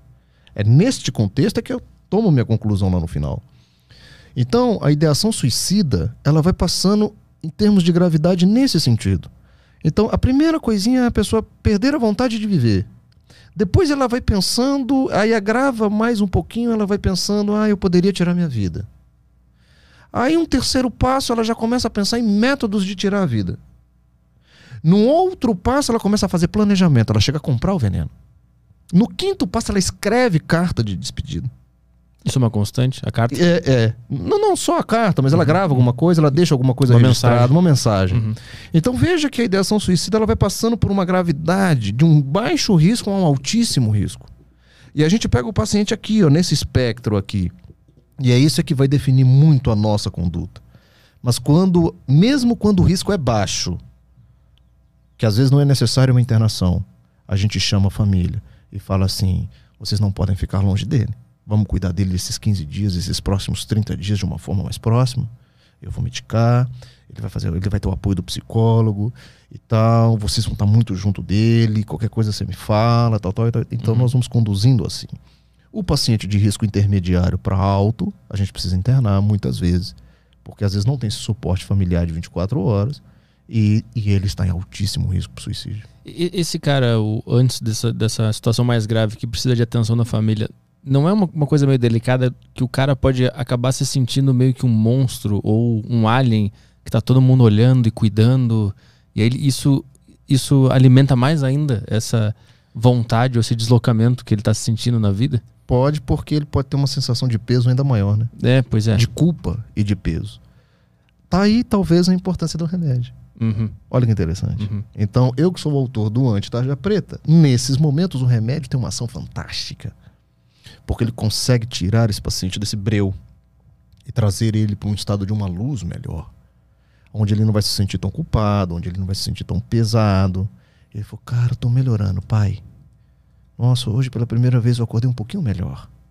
Mas de fato, num primeiro momento, é um período muito crucial, muito pesado para todo mundo. E nesse momento, o remédio passa a ser a ferramenta mais importante do tratamento, porque ela sim é capaz de trazer uma estabilização neuronal, cerebral, de humor, de afeto, do conteúdo do pensamento. Então é muito comum ver os pacientes nesse estado de gravidade delirar muitas vezes, achando que ele é o culpado da tristeza, da, da, da miséria humana. Isso é um delírio. Doutor, eu tenho certeza, doutor, que a culpa desse coronavírus foi minha. Já ouviu isso? A gente chama de delírio do quadro depressivo. Você vê a gravidade. Então, doutor, eu tenho certeza que isso tudo que está acontecendo é minha culpa. Eu não posso ficar vivo, doutor. Olha a tragédia que eu casei. Cara, isso é gravidade de doença. Parece que o cérebro tá tentando, tentando achar uma justificativa, né, pra, pra se apagar, pra É, desligar, né? E É aí são, são várias explicações psicodinâmicas, né? Por, que- por que dessa culpa? Por que ele carrega isso tudo? E a gente medica, Arthur. Ele vai acompanhando de perto, ele vai melhorando, ele vai saindo desse delírio. Aí chega um dia que ele fala assim pra gente: Caramba, velho, como é que eu pensei aquilo, cara? Que loucura. Doutor, muito obrigado, tô ótimo. Melhorei bastante. E ali a gente fez uma intervenção, salvou a vida de uma pessoa. E essa pessoa resgatou de novo sua segurança, sua autoestima e bomba na vida. E muitas vezes eu encontro essas pessoas em Brasília, nos restaurantes, nos shoppings. Elas, às vezes eu nem lembro mais da fisionomia delas. Elas batem no meu ombro e falam: Cara, você salvou minha vida ali. Às vezes numa palavra, numa frase, numa coisa que você fez. Isso não tem preço, né? Quantos por cento das pessoas é, é, realmente precisam tomar remédio, assim, estatisticamente falando, de, de exemplos? Se você for considerar, por exemplo, dep- depressão, tem estudos que mostram que nós temos uma estatística aí em torno de 8%, 7%, 10%, alguns estudos chegando aí a 12% da população que vai ter depressão ao longo da sua vida. Então seria esse número, né? Se a gente falar da depressão, a Uhum. ansiedade tem um número dela. Porém, olha que interessante. Vamos pegar 10% de depressão. É, somos somos 300 milhões de brasileiros, nós estamos falando de 30 milhões que precisariam tomar um remédio. Porém, dentro do próprio quadro depressivo, nós temos uma depressão leve, moderada e grave. A depressão ela é classificada em termos de gravidade. E aí vai depender da intensidade dos sintomas, aquilo que a gente estava falando aqui do suicídio. Uhum. Ah, ah, por evidência científica, isso já é consenso, que a depressão leve, teoricamente, não precisa de remédio. Ela poderia ser tratada por psicoterapia, por mudança de estilo de vida. Uhum. A depressão de moderada para grave, essa a gente precisa medicar para Aham. intervir na doença. Eu digo assim, quantas pessoas hoje estão medicadas, só que não precisariam estar medicadas? De acordo com o estudo dessa colega de São Paulo, 68%. 68%. E, e quais são as consequências de pessoas estarem medicadas sem precisar? Elas causam outras coisas ruins na sociedade? Além dos efeitos colaterais do remédio, que ela não precisaria ter. Então, os remédios psiquiátricos, eles não são isentos de efeitos colaterais. Então, nós estamos falando de diminuição de libido, nós estamos falando de alteração de peso, de sono, nós estamos falando de alterações gastrointestinais. Além, dessas altera além desses sintomas eh, físicos causados pelos efeitos colaterais dos remédios, entra um aspecto filosófico que eu vou falar aqui agora contigo. É, eu não tenho dúvida que o uso abusivo de psicotrópicos está impedindo o amadurecimento das pessoas. Hum. Pela simples razão que é no problema, que é enfrentando a resistência, que eu amadureço. Quando eu me anestesio diante de um problema da vida, eu estou impedindo o meu crescimento. Eu estou impedindo o meu amadurecimento. Porque eu estou anestesiado. Porque eu não estou sentindo o que eu deveria sentir. Então eu não tenho dúvida, e aí eu estou falando do ponto de vista filosófico da questão, Uhum. que esse uso abusivo de psicotrópicos está produzindo uma sociedade imatura, com dificuldade de fazer boas escolhas, com dificuldade de vencer as suas questões na vida. Por quê? E aí eu dou um exemplo de uma paciente que é casada, foi casada e ela me procurou para ilustrar exatamente essa sua pergunta. Ela me procurou e durante a entrevista eu percebi que muito daquilo que ela estava sentindo, que ela estava se queixando de depressão, essas coisas, vinha de um relacionamento abusivo. De 20 anos. E eu falei assim: a senhora vive esse relacionamento abusivo há 20 anos? É, não, mas doutor, eu não vim aqui por causa desse, falar desse relacionamento, não. Eu vim aqui porque eu tô mal, tô depressiva e eu queria uma ajuda do senhor, um remédio. Olha só, não foi nem para falar do relacionamento. É durante a investigação que eu percebi. Aí eu falei assim para ela: Olha, senhora me desculpa, mas eu não posso lhe ajudar. Ela regalou o olho assim para mim. Eu falei: Como assim? Eu falei: Veja bem. Se eu falar que a senhora tem depressão e dar um remédio para a senhora, eu vou tirar a sua dor. E eu te dou mais 20 anos de relacionamento abusivo. Porque a única coisa capaz de mudar a sua vida hoje é a sua dor. Ela é o motor da transformação que você precisa ter. O seu desconforto emocional é que está te acordando de madrugada para fazer você fazer você pensar, para você fazer uma escolha. É a dor que nos impulsiona para frente. Se eu tiro a sua dor, eu tiro a única oportunidade que você tem para mudar. E te dou mais 20 anos de inferno, de relacionamento ruim. O que, que era esse relacionamento ruim? O que, o cara fazia? Um abuso psicológico dela. Essa mulher não tinha nem autoestima mais. Não era nem mais baixa autoestima, era ausência de autoestima. Chamava ela de boa, de incompetente. O que, que você está fazendo aqui? Não sou eu que mantenho essa casa. Acabava com a, com a, com a, autoestima desta mulher. Aquele, aquele cara ainda muito machista, daquela, daquela cultura ainda muito machista, né? E que tinha essa, essa relação dentro de casa. E, e isso era a causa do sofrimento e da dor dela. Só que ao invés dela procurar atuar na causa, ela queria se anestesiar para dar conta de viver isto. Uhum. Então é por isso que eu conto esse caso para responder a sua pergunta. O que que isso está causando na sociedade? Está causando com que pessoas mantenham suas vidas ruins do jeito que estão. Está causando que a sociedade não muda porque nós estamos anestesiadas, anestesiados e mantendo ela do jeito que está. Uhum. Zumbificando né, as pessoas. Nós estamos assim. As pessoas são verdadeiros zumbis, se mantendo nas situações que deveriam ser mudadas há muito tempo. O mundo não era para estar assim hoje, se 68% das pessoas não estivessem anestesiados. Uhum. Um exemplo que eu te dou. Lá no Distrito Federal, em Brasília, 30, 40% dos professores da rede pública tomam remédio. Para dar conta de viver num sistema perverso educacional. Perverso porque eu falo que é um sistema falido esse sistema de educação atual. Onde eu coloco uma criança 50 minutos assistindo uma aula enfadonha e a gente chama essas crianças de TDAH, os professores sofrem, os pais sofrem, as crianças sofrem. Gente, tá tudo errado. O sistema educacional tá errado. Aí o que, que eu faço? Eu medico a criança para ela ficar 50 minutos assistindo a aula, eu medico o professor para ele conseguir dar aula e medico o pai. Fica todo o sistema anestesiado Uhum. para manter um sistema que já era para ter mudado há muito tempo. Vamos tirar o remédio de todo mundo? Ah, e aí? Caos. Uhum. Caos. Mas precisamos de caos. Toda a transformação social passou por caos. O uso abusivo de psicotrópicos não estão deixando os sistemas irem para o caos. Hum. Porque nós estamos conseguindo manter os sistemas doentes via anestesia emocional. Uhum. E nada muda. E, nada muda. E esse uso é, irrestrito de, de. Restrito não, esse uso Abusivo. abusivo de remédios, ele também pode causar a doença? Uma pessoa que não teria depressão, que era só resolver um problema, acabou tomando por tanto tempo, ficou tão anestesiada, e daqui a pouco desenvolveu um problema mental de verdade. Que não Cara, teria. depende do remédio. Ah. O, o- o- o antidepressivo, não. Ele não causaria uma depressão por você usar ele desnecessariamente. Mas os psicoestimulantes, sim. Aqui em São Paulo, nós temos uma febre. Eu, trabalho muito no ambiente corporativo aqui em São Paulo. De uso de psicoestimulantes para produzir. Ritalina, metilfenidato, Concerta. Os advogados usam muito, os, os- os executivos usam muito para produzir.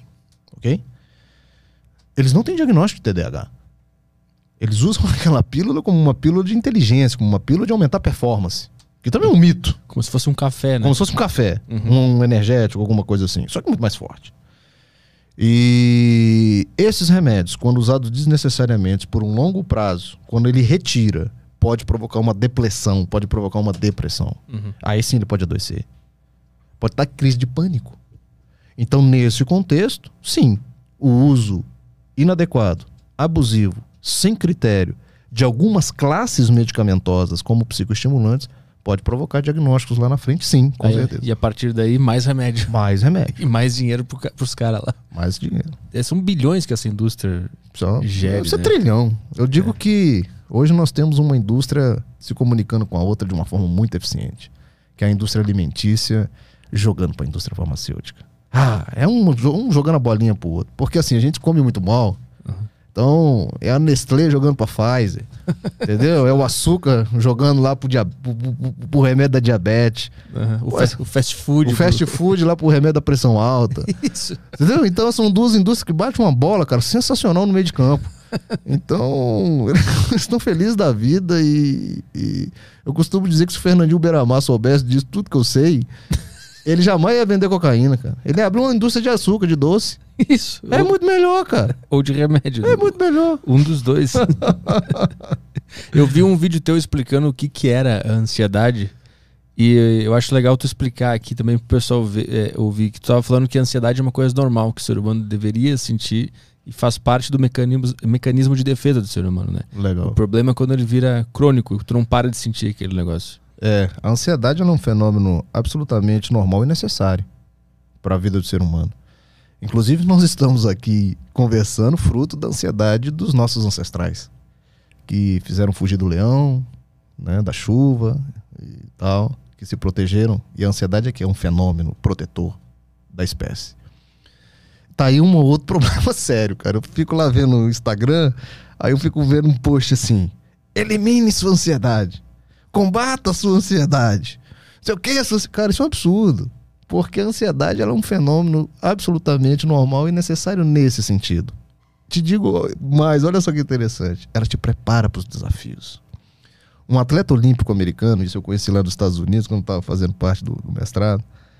Eu tive a oportunidade de conhecer um centro olímpico americano. Inclusive, acho que o Phelps. E eles são levados, o atleta americano é levado a quando está numa prova olímpica, a estar no seu nível perfeito de ansiedade. Baixa ansiedade diminui rendimento. Então não queira dar zen na hora de uma prova de concurso, irmão.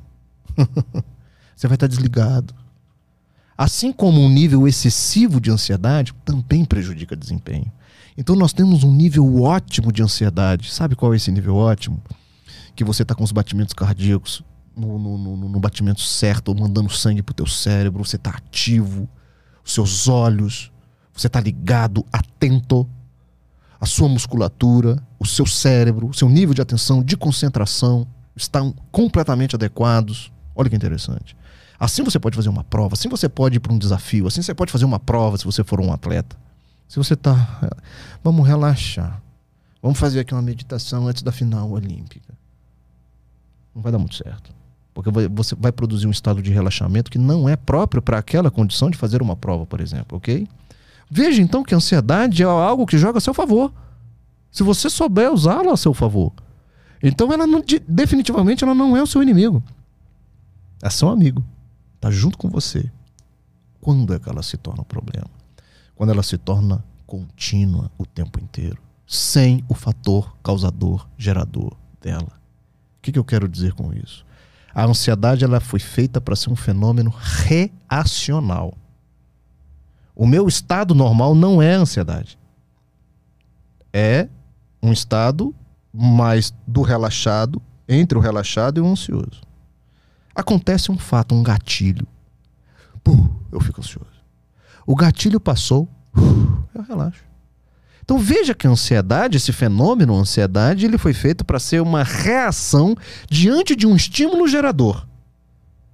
Você está entrando dentro do carro, tem a sensação que alguém está te seguindo e que vai te assaltar. Nesse exato momento, você engatilha a reação de ansiedade. As suas pupilas se dilatam, o seu coração acelera, você tem uma pílula, a ereção dos pelos, o seu intestino trava, porque nesse momento você vai ser preparado fisiologicamente ou para lutar com o bandido ou para sair correndo. Quando você olha e foi só a impressão, você relaxa, entra no seu carro, dirige, chega na sua casa. Quando a ansiedade ela está ativada sem o gatilho o tempo inteiro, isso é chamado de transtorno de ansiedade. Quando eu durmo e acordo ansioso. O que causa isso?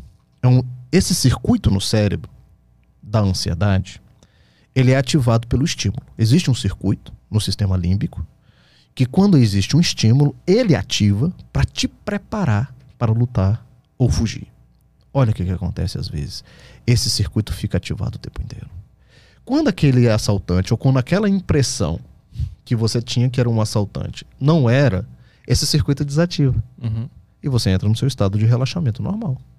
A ansiedade patológica é a ativação desse circuito o tempo inteiro. É como se o assaltante estivesse ali atrás de você o tempo inteiro. Essa é a percepção que o seu corpo passa a ter do risco iminente, da situação de perigo iminente. O cara fica apreensivo o tempo inteiro, como se algo fosse acontecer a qualquer instante. O estado de tensão é constante, porque o teu cérebro, o circuito gerador dessas sensações, está ativado o tempo inteiro. Por que, ele ficou ativado Por genética e por excesso de estímulo a ele. Ah. Então hoje nós vivemos uma sociedade que o leão da selva anterior está o tempo inteiro presente na nossa vida. Riscos, riscos, riscos, riscos, riscos, riscos. E o nosso sistema está sendo ativado de fato o tempo inteiro. Ele acha que está pronto para competir na Olimpíada o tempo inteiro. O tempo inteiro. E aí ele passa a ficar ativado o tempo inteiro. E aí chega, uma, uma- ah, chega um determinado momento que você não tem um estímulo mais, mas ele está ativado. Tem um componente genético nessa história e tem um componente ambiental. Uhum. Entendeu? Então, a ansiedade patológica é um estado persistente, permanente de ansiedade. O ser humano não foi feito para viver ansioso. Nós somos feitos para estar ansiosos em momentos certos. Uhum. Viver de forma ansiosa é que está o problema. E hoje nós somos o país mais ansioso do mundo. Né? Mas esses estímulos de, de fora que, que fazem esse sistema ficar ligado, o que, que eles são? Que sistemas são esses? São, são, são estímulos que o nosso cérebro interpreta como risco. Qualquer um. É, todas as vezes em que eu interpreto aquilo como risco de vida, de sobrevivência, de perder o emprego ou não, de ter o dinheiro ou não para pagar a conta, qualquer de perder minha mulher, de perder meu namorado, qualquer estímulo que o meu cérebro interprete como risco, Hum. ele vai ativar o sistema. É que às vezes eu vejo assim, é, é, não tem nada acontecendo, não tem nenhum risco de nada acontecer, tá tudo ok, e mesmo assim. É porque o sistema já está ativado. e- ah, ele se acostumou É, a ficar ele já a- tá ativado. ativado Ele ativou e ficou. por gatilhos anteriores. Exatamente. E agora ele tá acostumado a Exatamente. agir assim, então O tempo inteiro. tem uma coisa que não é um risco, ela, ela considera um risco e, e fica assim. Tá sentado no sofá tendo crise de ansiedade. Eu comecei a ter isso recentemente. É. Porque você vem sendo estimulado, você vem sendo estimulado por gatilhos, gatilhos, gatilhos, gatilhos, gatilhos, gatilhos. Isso tá te adoecendo. Entendeu? Riscos, riscos, riscos, gatilhos, gatilhos. Um, um dia, uma semana, um mês, seis meses, oito meses, um ano. Chega uma hora que isso entra num automatismo Uhum. e o seu cérebro funciona como se um risco iminente fosse acontecer a qualquer momento. Uhum. Entendeu? Então, esse é o problema do, da ansiedade patológica. E, a, e a ansiedade, a ansiedade ela tá ligada com a síndrome do pânico? Ela evolui para a síndrome do pânico ou são duas coisas independentes? A síndrome do pânico é uma síndrome ansiosa. Hum. A crise de pânico é uma crise de ansiedade. Agudíssima, elevadíssima, ao ponto da pessoa achar que vai morrer, que vai perder o controle. E ela vai muitas vezes aos hospitais achando que está tendo um infarto. Então, são doenças diferentes. Eh, Dentro dos transtornos de ansiedade, digamos assim, a crise de pânico é uma, a síndrome do pânico é uma das doenças da ansiedade. O TAG, Hum. transtorno de ansiedade generalizada, é outra. Entendi. Tá em As- cima do guarda-chuva. Isso, está Uhum. embaixo do guarda-chuva da ansiedade. Uhum. Quem tem TAG tem TAG, quem tem pânico tem pânico, e às vezes pode acontecer da pessoa que tem TAG ter pânico também. Uhum. Entendeu? TOC, o transtorno obsessivo compulsivo, é outra doença da ansiedade.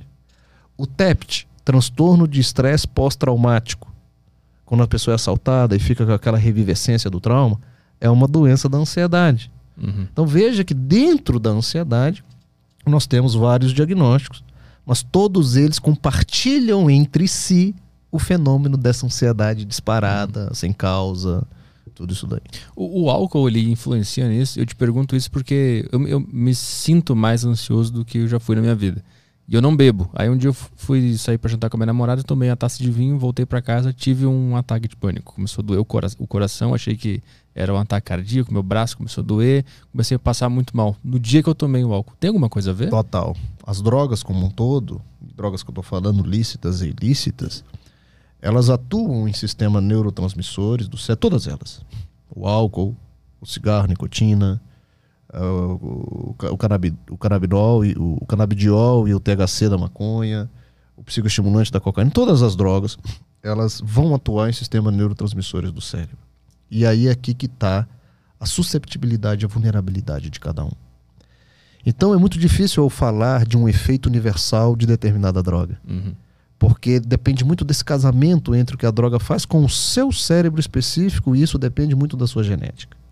Então é capaz sim de você ter tomado uma taça de vinho e ter provocado uma crise de pânico. Mas essa foi a relação do vinho com o seu cérebro. Com o meu sistema, né? Com o seu sistema. Então uhum. o que, que você vai fazer? Você não vai tomar mais. e isso acontece. A maconha. A gente atende muitos pacientes em pronto-socorro de psiquiatria jovens que nunca tiveram nada. Cara, a festinha, não sei o que, tal, experimenta, tal, pá, ele puxa aquela bolinha, pá. Crise psicótica e abre esquizofrenia no garoto. 15 anos de idade. Então, e tem gente com 60 anos de idade que fuma, tal, de uma forma que é, tem nada. Então, veja como esta relação é muito individualizada entre a droga e o efeito que ela faz em você. Então, quando eu dou aula para os meus meninos na faculdade, o que, que eu ensino para eles? Uma regrinha. Qualquer droga pode dar qualquer transtorno emocional. Ou não dá nenhum. Ou não dá nenhum. Essa é a regra básica. Então, uhum. assim, droga pode dar depressão? Pode. Pode dar ansiedade? Pode. Pode dar pânico? Pode. Pode dar esquizofrenia? Pode. Pode levar a quadros de demência? Pode. Como pode não dar. Tem gente que usa uma, a droga, não tem genética nenhuma para ter uma interação com aquilo. Nunca tem problema. Uhum. Agora, quem é você nessa história? Você não sabe. Uhum, uhum. Né? É uma roleta russa. é uma roleta russa. Por isso que nós psiquiatras falamos, cara, não usa, você não sabe quem você é nessa história. Você não sabe se você vai ser esquizofrênico ou se tu vai ter 70 anos usando a droga sem problema nenhum. Né? Então a nossa recomendação enquanto especialistas é essa, porque a gente não sabe quem é quem e os danos realmente são, são terríveis. Qual matéria tu, tu dá na, na universidade? Eu sou coordenador do, do Internato de Saúde Mental hum. no, no, no, na universidade de lá, de, chama Uniceplac de Brasília. Então eu coordeno o internato em saúde mental e dou aulas teóricas para os meus meninos. Eles têm ambulatórios e tal. O que, que é esse internato? Tem pacientes lá? O internato é a fase do curso de medicina, os dois últimos anos, que os meninos entram em estágio, propriamente dito, ah. é, com os pacientes e as várias disciplinas. Ah. Então, uhum. os dois últimos anos do curso de medicina é chamado de internato. Uhum. Que é esse período no qual o aluno ele praticamente vive nos hospitais aprendendo as disciplinas, ou aprendendo não, aplicando o conhecimento que aprendeu nos quatro primeiros anos, ali tendo a oportunidade de fazer a prática da medicina supervisionada por um professor. Hum. Então eu coordeno a parte, a disciplina de saúde mental do internato lá no final do curso deles. E como é, ele, eles acompanham profissionais em, em, casos reais. De, mas quais são os, os problemas? Ou por que, que precisa de um coordenador isso? Que, que, qual é o que, que Porque eles não têm, eles, eles não têm o conhecimento consolidado, eles estão aprendendo, eles não têm maturidade profissional ainda, eles não têm experiência. Então é a oportunidade que eles têm de aprender na prática com alguém mais experiente, com um docente, com um professor, que vai discutir tanto teoria quanto prática com eles. Quais são os casos que, que chegam para ti que tu tem que resolver? Lá nos ambulatórios? É. São os casos mais comuns, né? Depressão, ansiedade, pânico, bipolaridade. Uhum. São os casos mais comuns. Aí o, o teu aluno chega com um Ele quadro... atende, né? Uhum. Sozinhos, sem a minha presença. Eu fico atrás, eles terminam o atendimento e vêm discutir o caso comigo. Ah, legal. E aí eu entro na sala com eles e a gente vai, vai discutir. O que, que te levou a, a, gostar dessa área e trabalhar com isso? Com a docência? É, com tudo. Cérebro, problemas, é, saúde mental. Isso aí tá no, essa história tá no meu livro, cara. Ela me emociona todas as vezes que eu falo isso. Eu perdi minha mãe com 13 anos, vítima de um derrame fulminante. E ela morreu nos braços do, do meu pai. Eu tava, era 9 horas da manhã, eu acordei com ela gritando de dor na cabeça. Eu vi essa cena. E ali eu falei assim, eu vou fazer alguma coisa nesse sentido. Né? E eu queria ser neurocirurgião nessa época. Minha mãe morreu por falta de tomógrafo, enfim, uma série de circunstâncias. E ali naquele dia, naquele momento, eu tinha 13 anos de idade, eu decidi fazer medicina, fazer essa área de neuro, alguma coisa nesse sentido. E aí na faculdade me apaixonei pela psiquiatria, pela loucura, pela doença mental, por tudo isso. Uhum. Então a minha vocação por essa área vem dessa minha experiência ali, acredito eu que aos 13 anos de idade. Tu disse que o que te levou a, escolher essa área na faculdade foi a residência, né? Que tu teve contato com muitos, muitas pessoas que estavam com problema e isso tu viu que isso era muito importante. Quando que foi isso e quais eram esses problemas que as pessoas tinham nessa época? Eu, eu fiz a disciplina de psiquiatria na faculdade, já me interessei muito. E aí também há uma outra curiosidade na minha vida, Nessa época eu estava começando o pastoreio, eu fui pastor evangélico. E aí eu comecei a perceber que de, tanto dentro da igreja quanto na minha experiência de acadêmico, a doença mental era uma coisa que chamava muito atenção. E aquilo começou a me dar uma paixão por estudar aquilo e poder ajudar as pessoas que é, sofrem tanto preconceito, que a ciência não se debruça muito em estudar, tem poucas ferramentas para ajudar. Então, assim, a cardiologia desenvolve muito, a endocrinologia se e a psiquiatria sempre foi uma área assim, muito carente de, de, de, de, de pessoas dedicadas e que estudassem para ajudar essas pessoas no sofrimento mental. Eu acho que foi ali que eu comecei a falar assim, cara, isso aqui é que eu vou fazer. Uhum. Né? Eu, eu tava ali na, um pouco mais da metade do curso de psiquiatria, de, de medicina. E a experiência religiosa, ela me impulsionou mais ainda. Porque eu comecei a perceber no pastoreio ali da igreja, que as pessoas que iriam, iam ali na igreja, cara, praticamente todo mundo tinha um sofrer emocional muito grande. As pessoas procuram a igreja num estado melancólico, muito, assim, num estado de sofrimento emocional muito grande. Elas vão atrás de Deus sofrendo demais, uhum. né? E aí eu naquele momento eu falei, por que não unir uma ajuda espiritual com um conhecimento médico científico da psiquiatria? E aí é que me levou ali, aquele momento, a fazer a residência de psiquiatria uhum. e me dedicar ao estudo da psiquiatria. Tu sofreu resistência dentro da religião por ter se envolvido com ciência e ter aproximado os dois mundos? Eu acho que foi o contrário. Eu acho que quando eu comecei a estudar a ciência psiquiátrica e, algum, e, e, e alguns outros conteúdos, eu comecei a questionar muito do sistema religioso. Então, na verdade, o conhecimento daqui é que me fez questionar o, o sistema religioso. E, e sempre eu digo isso. Eu não rompi com Deus. Eu não rompi com a espiritualidade. Eu rompi com um sistema religioso perverso. Uhum. A faz mais, da religião. Que, que, faz mais mal do que bem. Uhum. Aquilo. E é aí, eu, o primeiro capítulo desse livro é como é que nasce o Pablo antes para ele escrever um livro chamado Anti-Tarja Preta. Esse livro não veio do nada. Esse livro ele, é, ele chega no momento de amadurecimento da minha vida que eu já fui anti-sistema religioso. Eu rompi com o sistema religioso uma vez na minha vida. Do sistema religioso, eu passei para o sistema militar. Eu fiz um concurso, até para sair da onde eu estava, de Uberlândia. E eu queria uma nova vida. Eu era recém-casado. Estava rompendo com o sistema religioso. Fiz um concurso para Marinha no Rio de Janeiro. Falei assim, cara, a oportunidade de eu reconstruir tudo novamente. Fui para Marinha. E entrei num outro sistema tão rígido quanto o religioso, que era o militar. Nasce ali um segundo movimento anti-meu. Um antissistema perverso que havia ali dentro, que eu, que eu começava a ver dentro do sistema. Do sistema militar. Do sistema militar. O que, que era perverso lá? A covardia. O que, que eu chamo de covardia? Você tem uma patente superior à minha. Só que eu não uso isso com respeito a você. Eu uso isso muitas vezes para te humilhar, para te colocar numa situação nem que, nem que não é humanamente digno para você.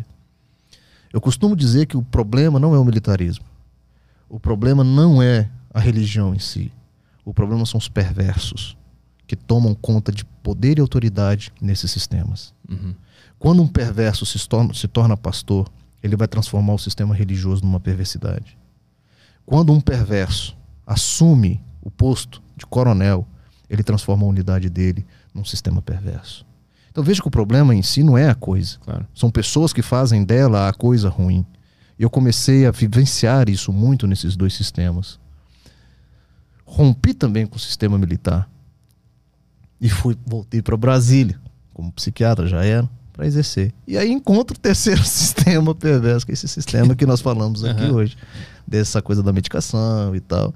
Então, o anti-tarja preta é uma construção da minha personalidade de questionar aquilo no qual eu estou inserido. Uhum. Né? Então, Tu viu muito transtorno mental dentro da, lá da, dos militares? muito, são muito doentes.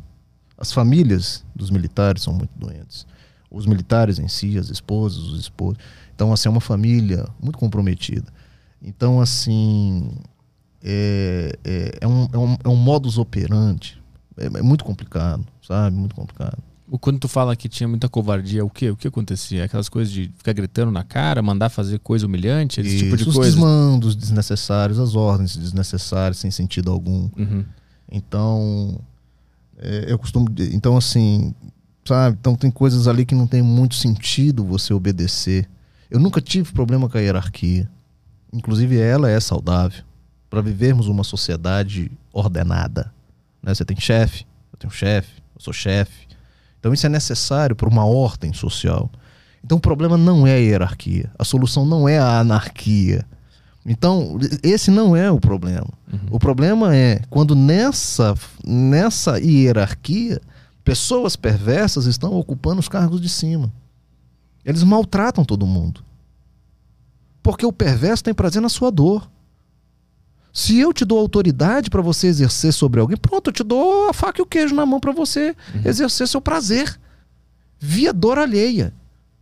Então, como o militarismo, o sistema hierárquico é muito pesado e é um dos pilares do militarismo, se faz isso de uma forma mais natural Uhum. e mais aceita. Porque um coronel que dá uma ordem absurda, humilhante, ele é normal lá dentro. Uhum. Só que eu entro, eu entro, eu entro e falo, cara, isso não pode ser normal. Tu entrou como psiquiatra lá ou Entrei como psiquiatra. tu cuidava dos, dos soldados, da- do pessoal que trabalhava lá? Na época, eu fui para Angra dos Reis, trabalhar no colégio naval, que era cuidar dos meninos. Eu fui como generalista, não fui como psiquiatra. Ah. Mas eu já era, já tinha formação de psiquiatria. E qual era o, o sintoma mais comum do pessoal lá? Lá na, en- entre os adultos, É, incrível que pareça, sabe o que é? Alcoolismo. é mesmo? Alcoolismo. Era, era o problema mais frequente que eu via nos homens militares, era o alcoolismo. Mas isso era resultado de alguma coisa? Do dia a dia, eu Do não dia tenho dia. dúvida. Porque eles usavam o álcool como ansiolítico, Uhum. como aliviador de tensão. Entendeu? Uhum. Ah, deixa eu beber aqui no final do dia, para dar uma, uma aliviada. Só que isso um dia, uma semana, um mês, um ano, o cara vai desenvolver o alcoolismo. Uhum. Então, é, é, fiz amigo, amigos lá maravilhosos que carrego até hoje, inclusive no sistema religioso também. Então, eu digo isso no, no- no livro. O problema não é a coisa em si. Tem pessoas maravilhosas. Eu conheci pastores, eu conheci líderes religiosos maravilhosos, que, que são sinceros de coração, que querem o bem do outro, que utiliza a teoria, de fato, para trazer algo para esse mundo diferente. Você tem creches, eles fazem uns trabalhos sociais maravilhosos. Então, assim, tem pessoas honestas, sinceras, verdadeiras, de espírito, de alma, de coração, são bondosas. E isso tanto está dentro do sistema religioso quanto do sistema militar. Uhum. Então, por isso que o problema não é o sistema em si. São pessoas que fazem das características do sistema um local bom para exercer sua perversão. Esse é o problema. Tu disse que, que rompeu com a religião, mas tu não rompeu com, com Deus, né? Tu rompeu com a religião estatizada, burocrática, né? Isso. É, como, é que Dog- tu, Dogmática. como é que tu usa isso no- nos tratamentos hoje em dia? Tu acha que é importante a pessoa ter Deus? A religião ainda é importante? Tu usa a espiritualidade no tratamento de alguma forma? Cara, eu tive esses dias num congresso, num congresso não, numa palestra sobre espiritualidade e ciência. E também já não há mais dúvida quanto à ação da espiritualidade para benefício da saúde física e mental. Há inúmeros estudos mostrando o desempenho da espiritualidade em curas, em melhoras de qualidade de vida, em tratamentos, nisso tudo. Inclusive a Sociedade Brasileira de Cardiologia recomendou que os cardiologistas já podem falar de espiritualidade em seus consultórios. Olha que interessante. Isso é recente? É recente. Legal. E falar de espiritualidade não é falar da religião certa ou errada. Falar de religiosidade, falar de espiritualidade é falar de perdão, auto-perdão. Falar de espiritualidade é falar de respeito. Falar de espiritualidade é falar assim, amar aí a pessoa que está do seu lado, respeita ela. Isso é espiritualidade. E veja bem, quando eu falo de perdão, eu falo de todas as religiões. Todas falam de perdão. Uhum. Todas concluem as mesmas coisas, né? Só que por caminhos diferentes, É? né? Uhum. Então, quando eu falo de amor, eu tô falando de todas. Quando eu tô falando de respeito, eu tô falando de todas. Quando eu tô falando de da gente amanhã ser um pouquinho melhor do que hoje, eu tô falando de todas. Isso é amadurecimento. Todas as religiões pregam a evolução do ser humano. Pra gente ser um pouquinho melhor. Umas falam que a gente vai pro céu, outras falam que a gente vai pro 70 virgens, outras a gente fala... Mas todas estão falando de progressão, de evolução, de eu crescer moralmente, em valores, em princípios, na minha ética, de eu poder te respeitar. Então, na verdade, o problema da miséria humana não é a falta de alimentos, é a falta de ética. Porque quando eu- o nosso político rouba lá no Congresso Nacional, ele está matando. Então não é a comida que está faltando. É a ética e a moral que está faltando. Uhum. São princípios básicos de um ser humano que deveria ter. Então nós vivemos é uma crise de valores, não é uma crise de comida. Uma coisa antecede a outra. Então, isso é espiritualidade. Espiritualidade é a gente falar de ética, espiritualidade é a gente falar de valor do ser humano, da gente crescer. de, Hoje eu quero estar um pouquinho melhor do que ontem. Eu quero ter aprendido um pouco, não é possível. Uhum. Se errei, eu, você me desculpa, você me perdoa. Mas tu consegue levar pro teu paciente espiritualidade? Porque eu vejo que esse é, um, Muito. esse é um assunto que quando o cara Espinhoso, né? tá no fundo do poço, ele tende a. Que Deus, o quê? Que espiritualidade? É, é mais difícil de conseguir explicar Mas eu não cara. falo Deus. Eu falo o princípio. E eu sei que se ele exercendo o princípio, ele está próximo à divindade. Sim. Então, quando eu vejo que a razão da, da, da doença dele é falta de perdão, ele está amargurado, ou ela, né? Uma, uma, uma, uma mulher, um homem traído e extremamente doente, amargurado, com dificuldade de esquecer aquilo. Quando a gente fala de perdão, a gente está falando de divindade. Eu não estou falando de Deus, eu estou falando de perdão, mas estou falando de Deus. Uhum, uhum. É verdade? E ele se aproximando do perdão, ele está se aproximando da divindade. Porque a divindade é o próprio perdão. Sem dogma. Sim. Sem certo e errado, sem céu e inferno. Sem nomes, conceitos, valor, princípio. Libera o perdão.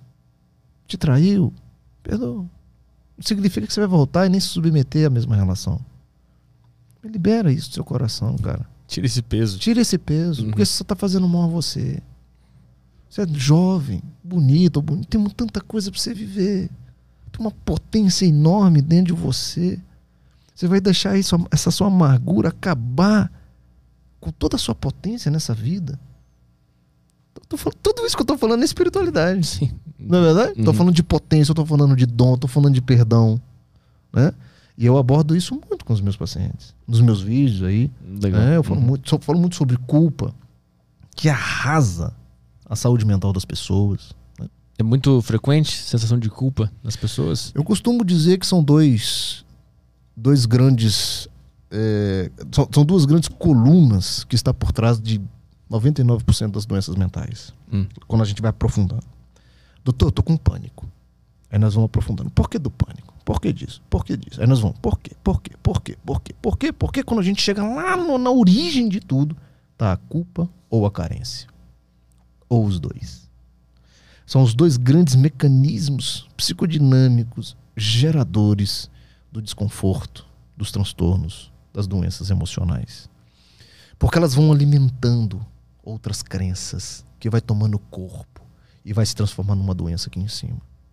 A culpa te gera a pensar que, por exemplo, essa questão que você não vale o tanto que você deveria valer, porque a culpa é sua.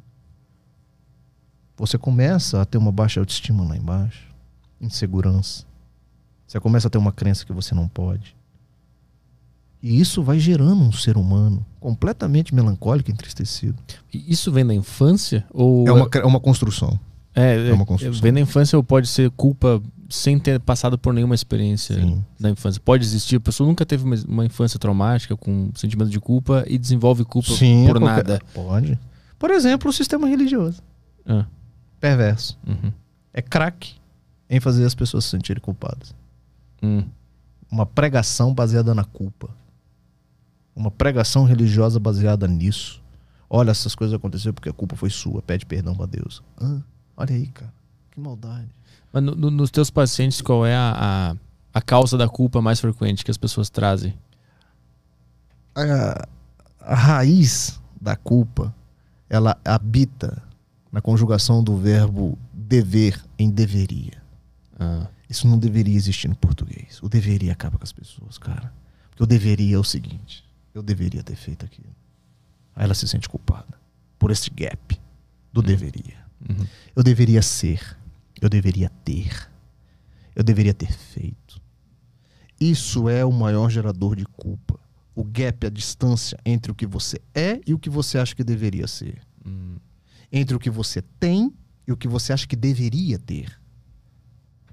Então, essa distância entre o que você é e o que você imaginara, imaginava ser é que você começa a se culpar. Entendi. Uhum. Porra, que merda.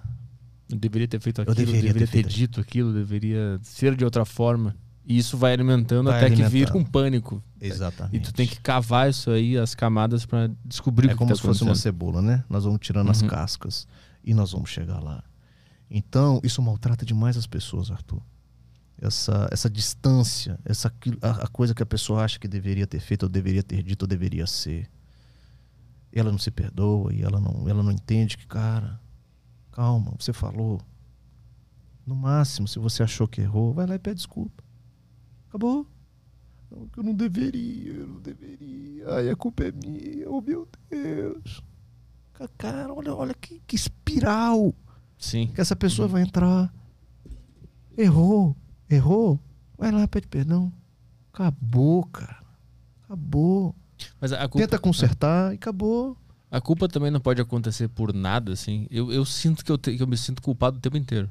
Durante esse podcast, não esse específico, mas quando eu faço aqui, eu me sinto culpado o tempo inteiro. Será que eu devia ter falado isso? Será que tá legal assim? Será que ele queria falar disso? Eu passo o tempo inteiro paranoico. Olha, Me será, culpando. será que. Ó, tá vendo as conjugações do verbo Exato. que você usa? Aham. É tudo, é tudo nessa conjugação. Você entendeu? Inclusive tem umas conjugações no- na língua portuguesa. Pretérito imperfeito. O passado imperfeito. Tem umas coisas que eu não consigo entender na, na- na língua portuguesa. Sim. Você entendeu? Aham. Pô, como é que vai ser o passado imperfeito? Passado é, todo passado é perfeito, pô. Ele só aconteceu. Ele só aconteceu. é ele ser imperfeito é que faz ele continuar no seu presente. Ah, uhum. Por isso é que você conjuga o verbo trazendo o passado pro presente, porque ele foi imperfeito e ele ainda não acabou. Uhum. E ele reverbera no seu presente.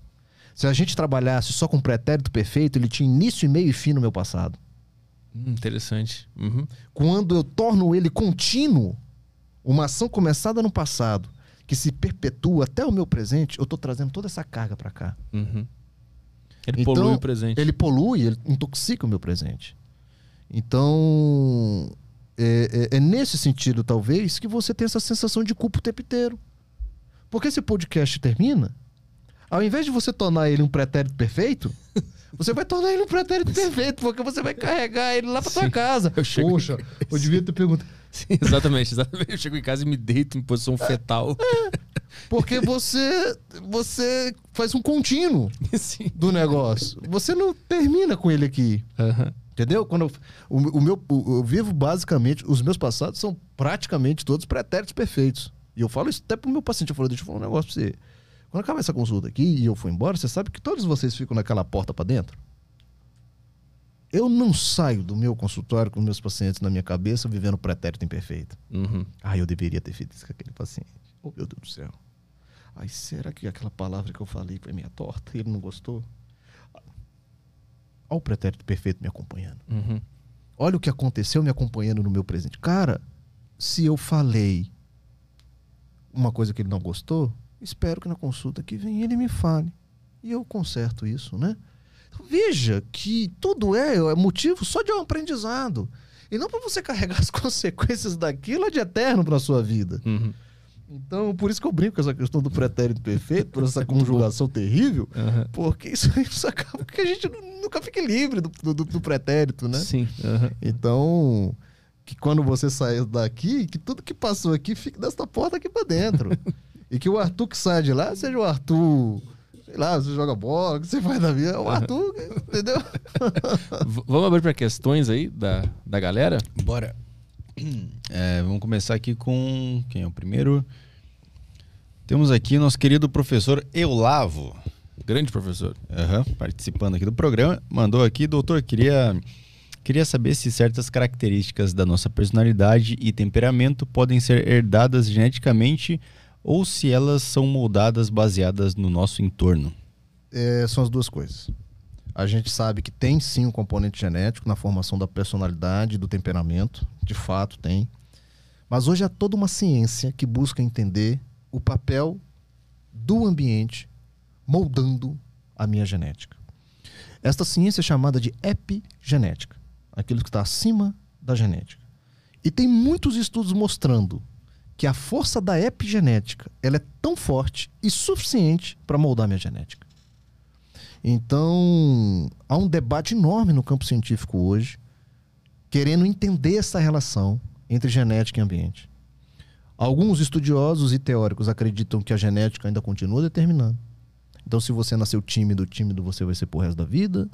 Se você nasceu impulsivo, impulsivo você vai ser pro resto da vida. Que se você herdou esse traço geneticamente, assim você vai ser o resto da vida.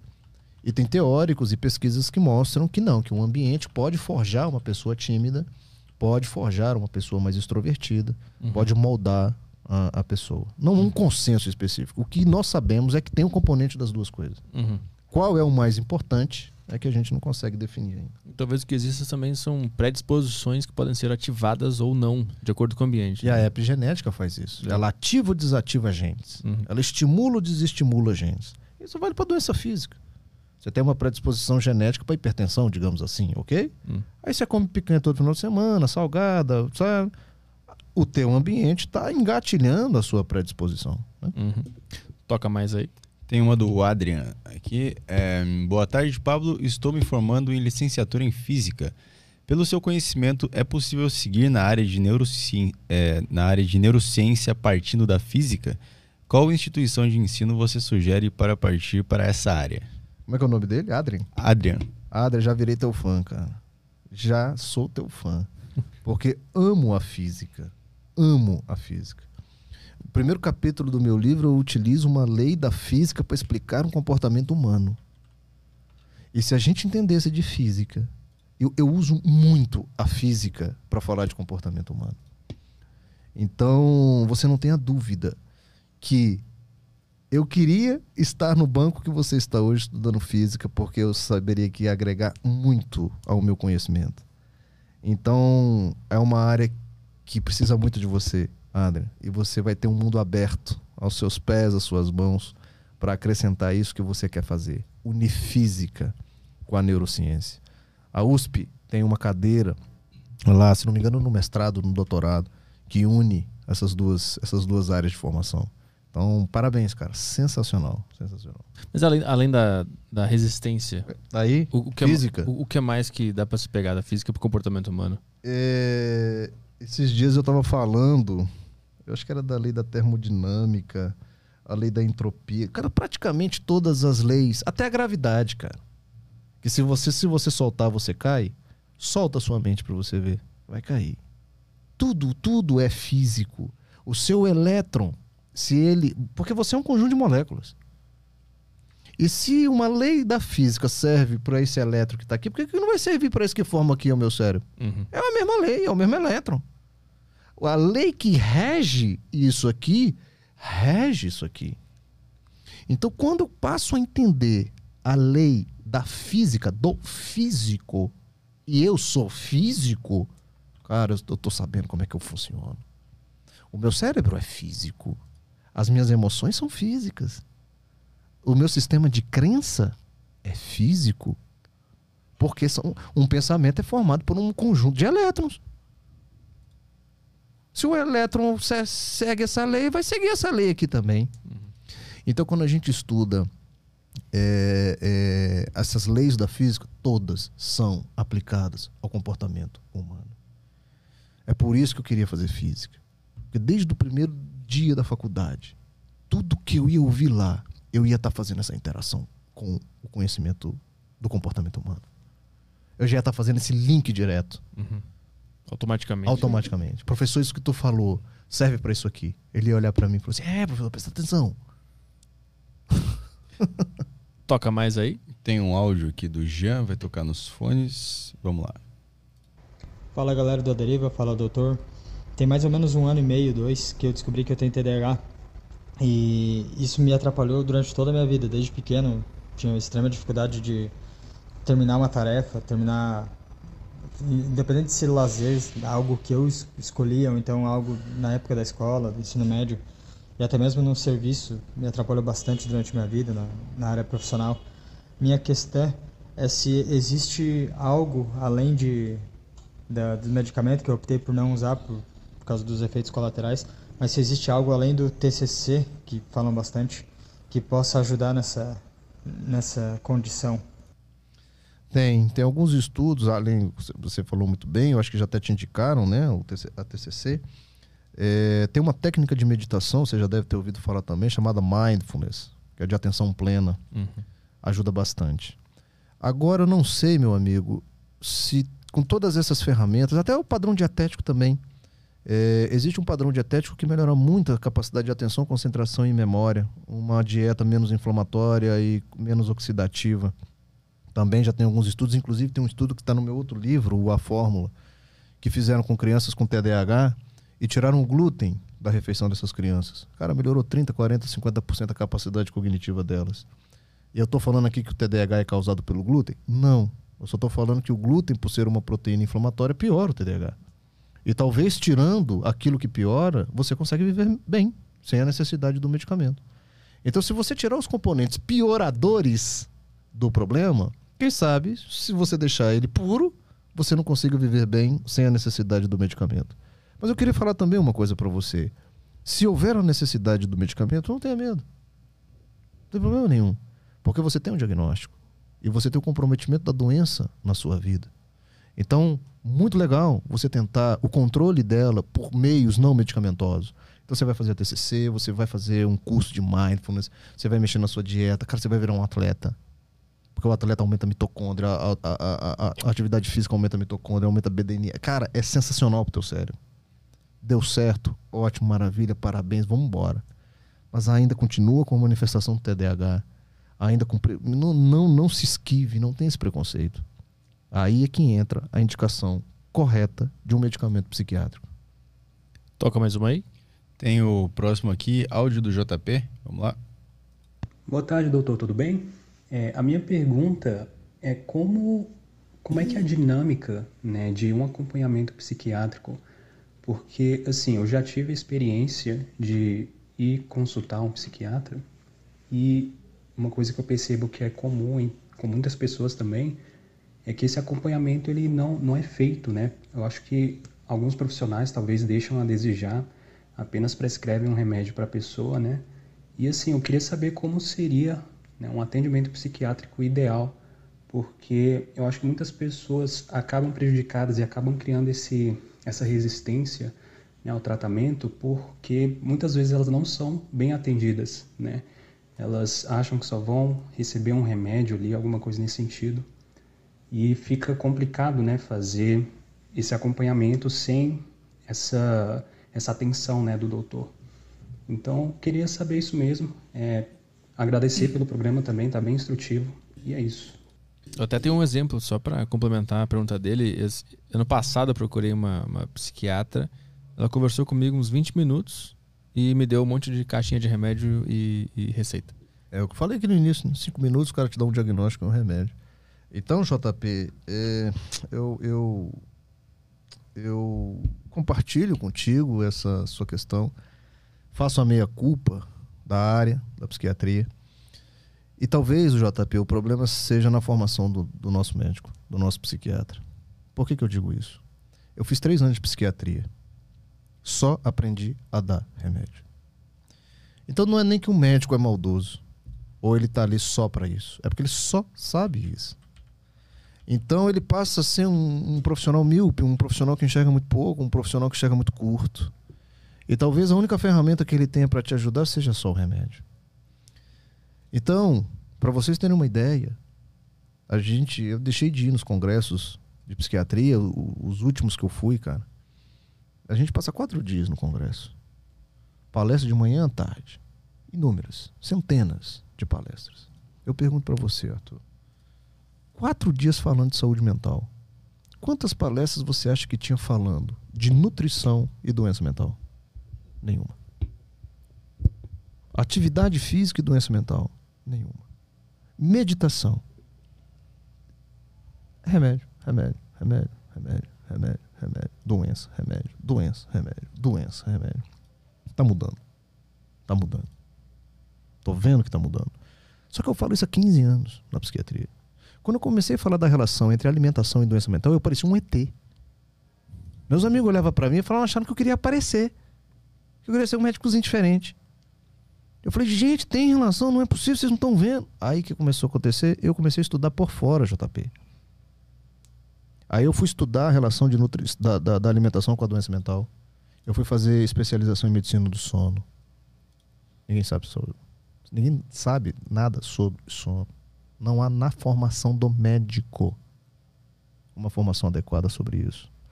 Então, JP, o que seria uma consulta psiquiatra legal, cara, interessante? Desse médico que te visse como um todo. Que entendesse a relação do seu peso com o que você está sentindo que entendesse a relação do seu sedentarismo com o que você está sentindo.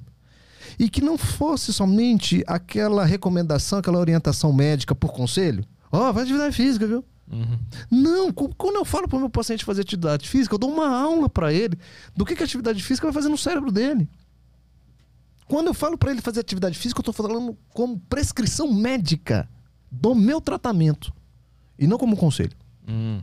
Uhum. Quando eu tô falando para ele vir na minha próxima consulta com 2 quilos a menos, eu tô falando tratamento.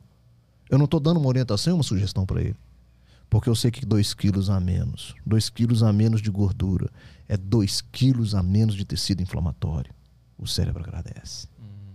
O humor agradece. Então veja bem que uma consulta legal, cara, seria essa consulta.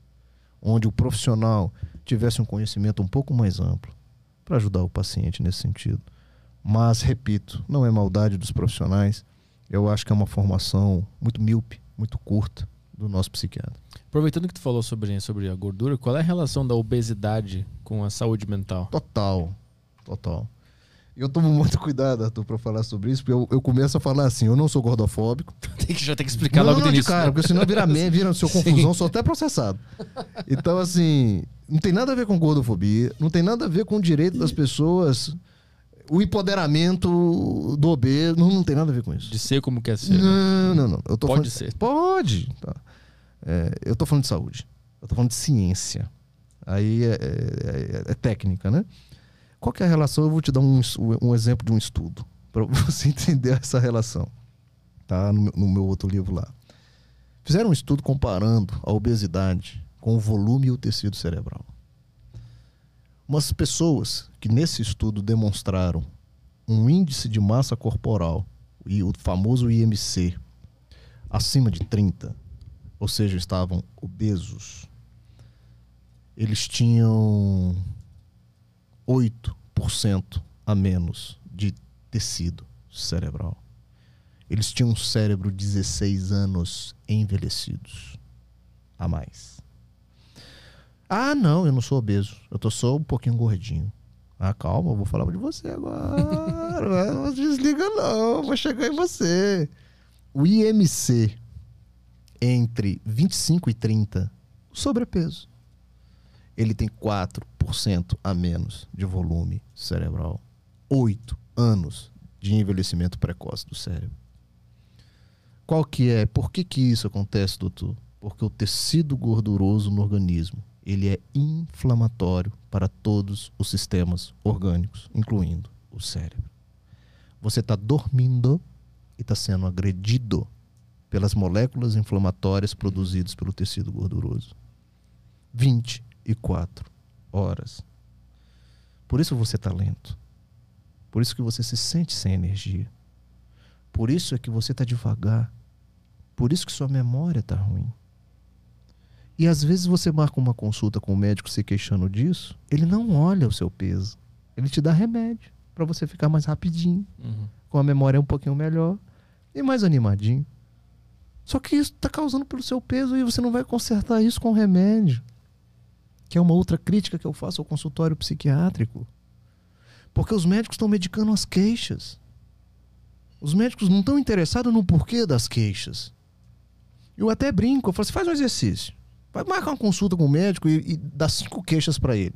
Doutor, é o seguinte, tô desanimado, tô irritado, minha memória tá ruim, meu sono tá péssimo.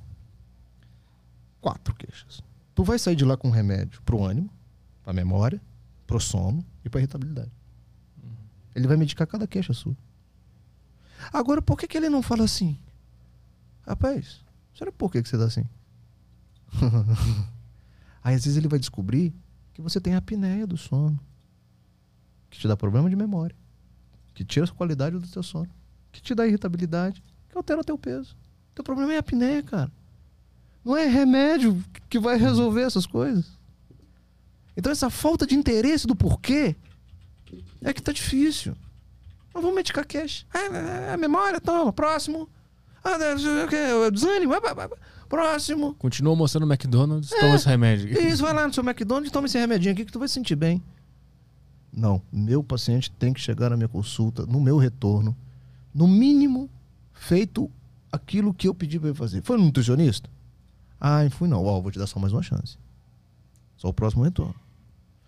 Cara, eu não quero paciente que só quer tomar remédio.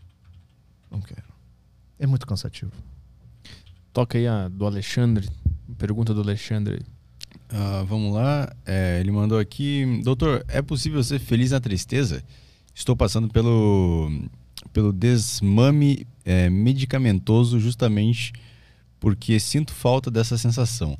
Acabei de comprar seu livro, ahn, 30 e 18 centavos na Amazon. Ele perguntou se pode ser feliz na tristeza? Isso. Rapaz, só tem poeta e filósofo aqui, né? no- no- no- nos ouvindo. E é sensacional. Olha só o que, que ele falou. Eu estou fazendo o desmame porque fiquei com saudade de sentir. Um dos efeitos colaterais dos antidepressivos é exatamente essa, essa sensação anestésica que você perde a capacidade de sentir. Isso incomoda tanto que a pessoa às vezes até prefere sentir a tristeza normal a não sentir nada. Então o que, que ele fala? A alegria na tristeza, você sabe por que que ele falou isso? Porque ele voltar a sentir as coisas, ainda que a tristeza, Uhum. ele ficou feliz. Ah, voltei a sentir. Ainda que seja tristeza. Porque ele se sente vivo. Ele se sente humano. Pô, agora sim tô normal. Agora que eu tô normal. Porque quando eu tive que sentir tristeza, eu, tô- eu senti tristeza. Porra, isso tá me deixando feliz. Mas como é que eu diferencio a tristeza da apatia? Também pode ser normal. A Ah. gente pode ter momentos de apa- apatia é falta de energia, né? É falta É. de ânimo. Como é que eu não sei Do- que isso é tristeza? Estão estão completamente interligados. São Ah. fenômenos do espectro da tristeza, da melancolia, né? De momentos na vida em que a gente está vivendo situações que nos geram isso, né? Uhum. A apatia está relacionada mais à energia, né? Toca aí mais uma? O Matheus mandou aqui uma pergunta em áudio. Vamos lá. Fala Arthur, fala doutor Pablo. Minha pergunta é sobre. Muitos dizem, né, que quando você externaliza alguma coisa, fala em voz alta o que você quer, aquilo acontece. E eu faço essa pergunta sobre sensações, por exemplo. É, Eu quero ter mais foco, eu falo alguma coisa, eu quero descansar melhor, eu quero poder ter mais animação nesse momento. No seu dia a dia, você chega a falar alguma coisa para si mesmo no espelho ou até pensar? Porque muitos dizem, ah, eu quero ter a casa, o emprego, e ficam falando, mas eu digo no sentido realmente de pensamento e sensação no momento do seu corpo. E também aproveitando aqui a viagem, você acredita que fitoterápicos, por exemplo, aquela, aquelas cápsulas, né, que pegam uma planta e moem e você toma, ajudam na nossa saúde mental? Você já chegou a apreciar algum, testar algum que realmente ajudou? Porque obviamente eu como canalha que sou, eu quero uma era aquela trapacinha. Se eu resolvi o negócio é porque eu não tava tomando o sei lá o que, ginkgo biloba. Essa é a minha pergunta. É, quanto à questão do falar, eu uso muito. Mas há uma explicação neurocientífica nisso. O cérebro, ele registra tão fortemente uma informação quanto mais canais a gente utiliza daquela informação. E isso eu falo muito para estudante. Então, uma coisa é eu pegar meu livro e só ler. Aquela informação está entrando pelo canal da leitura. Quando eu leio falando em voz alta, a mesma informação está entrando por dois canais: o da minha leitura e da minha audição. Quando eu pego aquele conteúdo, leio, falo, te ensinando, eu estou utilizando três canais de informação. E esses canais são vias diferentes no cérebro. Por isso é que aquela informação se torna mais fácil de ser consolidada. Porque a mesma informação andou por vários caminhos ao mesmo tempo. E ela se consolida de uma forma mais fácil. Então, quando eu falo comigo mesmo, eu estou utilizando vários canais para a informação que eu quero. Ainda que seja para acreditar na informação. Uhum. Hoje vai dar certo. Diferente do seu pensar. Hum. Causa um, tem um poder diferente. Uhum. De uma convicção maior. E outra coisa eu vou falar assim, Arthur, hoje vai dar certo. Eu usei três canais. Uhum. Olha que interessante. Mas assim, eu tenho como amenizar a depressão, talvez, é, pensando positivo? Isso é um problema muito sério porque o cara não consegue. E quando você fala para ele, cara, você pode amenizar isso pensando positivamente. Meu amigo, você vai trazer uma tonelada de peso nos ombros dele que ele não vai Hum. conseguir. Então não é o caminho. A gente costuma dizer que a melhora da depressão ela, ela começa de dentro para fora. Vai acontecendo naturalmente com o tratamento. E não por uma pressão que tem que pensar. Uhum, uhum. Entendeu a diferença? Sim. ele vai se ver ao longo dos dias pensando melhor. Sem o esforço. Uhum. Entendeu? Toca mais uma aí. Vamos lá, tem aqui. ah, foi o Matheus, agora o Davi mandou. Doutor Pablo, você tem alguma dica para lidar com a procrastinação? Sim, a gente falou aqui, é Matheus, né? O Davi. Davi. É, através de micrometas e micropassos, tá? Então você vai pegar o seu dia, você vai agendar o seu dia em forma de caixinhas. É, faculdade que você faz, estudar português. Aí você vai botar lá. O que você tem que estudar? Você tem que trabalhar? Você vai falar o que você vai ter que fazer no trabalho. Você vai abrir caixinhas da sua vida, das suas tarefas, daquilo que você faz ao longo do dia. Cada meta, cada tarefa dessa, você vai escrutinar, você vai fatiar em micrometas, dia a dia. E você vai ticando. Pô, hoje eu cumpri isso, hoje eu cumpri aquilo, hoje eu cumpri aquilo. Tu vai fechando as caixinhas. Abre a caixinha. Faltou alguma coisa ali pra você ticar? Tica. E olha que interessante. Eu faço uma- umas micrometas tão safada que é assim. Mandar mensagem pro Arthur. Eu escrevo, é meta minha. E aí eu vou lá. Arthur, beleza? Bom dia aí, vamos almoçar. Cara, tiquei, meta ticada. Tudo, tudo que eu preciso fazer vira metinha. Hum, ma- Mas isso não pode sobrecarregar e tudo acaba virando uma meta, um objetivo e ter o efeito contrário? Não Não, não. Aí é, é por isso que é dia a dia isso. Aham. Pra você, você não, se você encher o seu dia de um monte de coisa pra fazer, você não vai conseguir fazer nenhuma. Você lembra daquilo que eu falei de, de, de anotar a prioridade no dia anterior? aham. É pra você estabelecer o que você vai fazendo. Uhum. Ah, não. Eu tenho que almoçar com o Arthur, eu tenho que almoçar com o Caio, eu tenho que almoçar com a Lu, eu tenho que almoçar com... E se eu botar isso tudo, no- vai virar uma confusão na minha cabeça eu não vou fazer nada. Uhum. Então, amanhã é o dia do Arthur.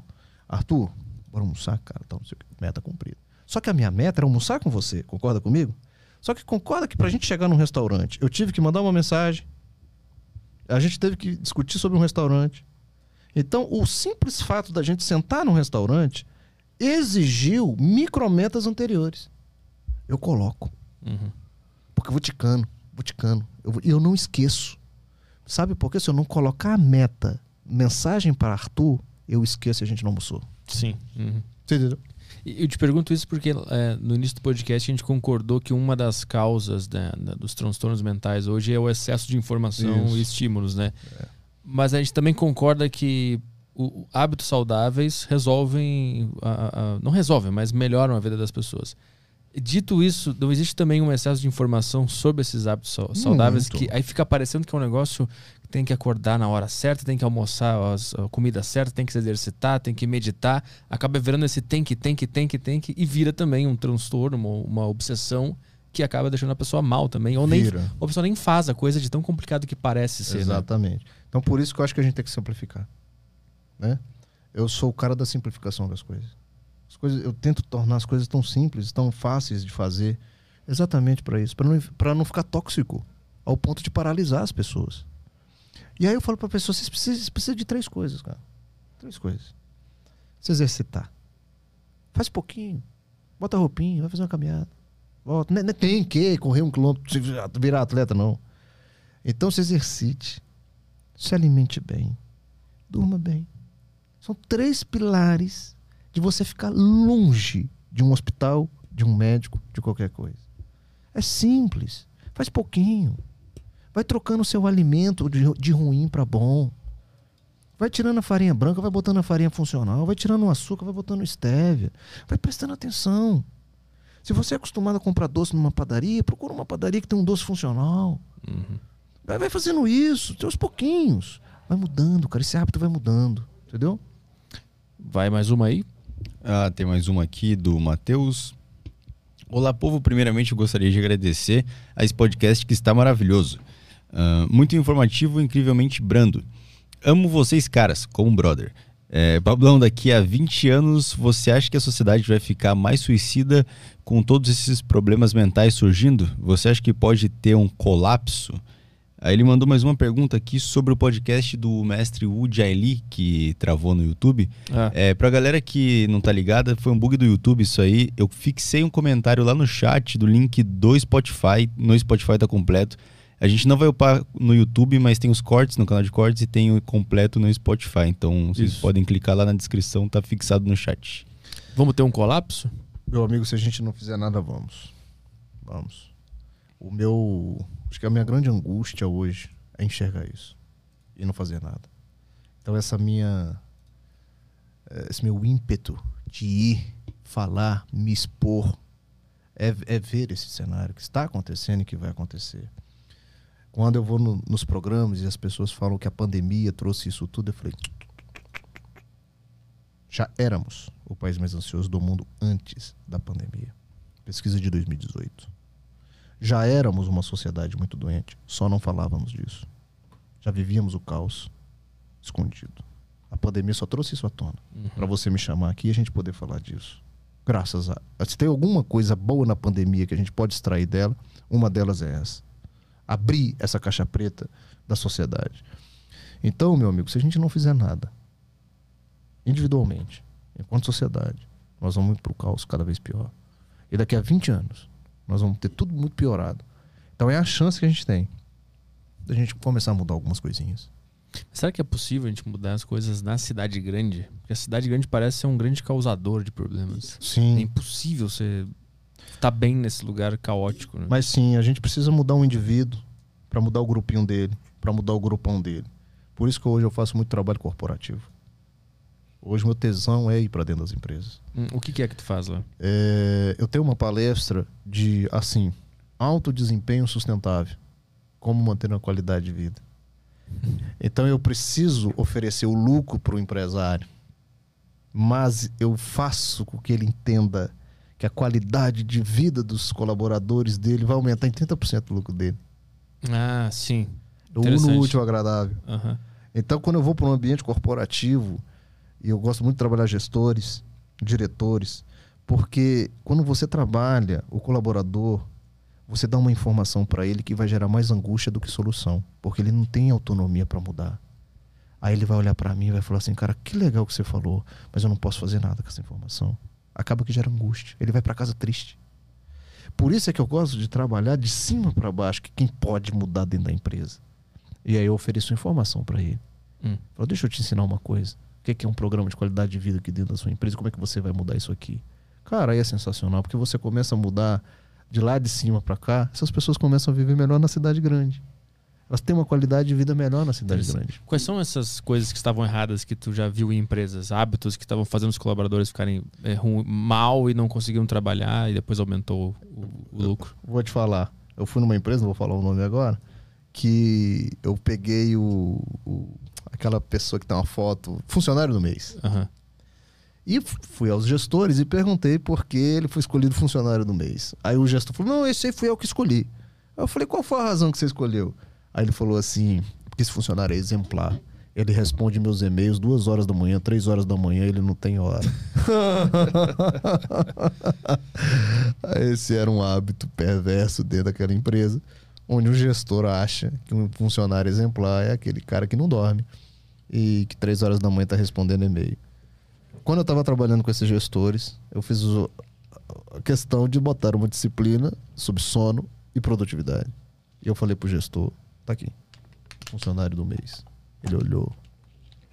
Isso tinha que ser dado na nossa faculdade. Eu não sabia disso. É o desconhecimento. Ele achava que o máximo. Só que quando eu mostro para ele a relação entre desempenho, qualidade de vida, desempenho, saúde mental, desempenho, satisfação de vida, Uhum. os caras falam, cara, eu nunca vi isso. Aí você vai mudar. Existia aquela cultura de produtividade extrema, né? Da pessoa que tem que Aí esses dias eu recebi um- uma mensagem desse diretor falando assim, doutor, olha o que a gente escolheu como funcionário do mês. Aí tinha lá o cara, né? Eu falei, qual foi o critério? Esse cara dorme nove horas por.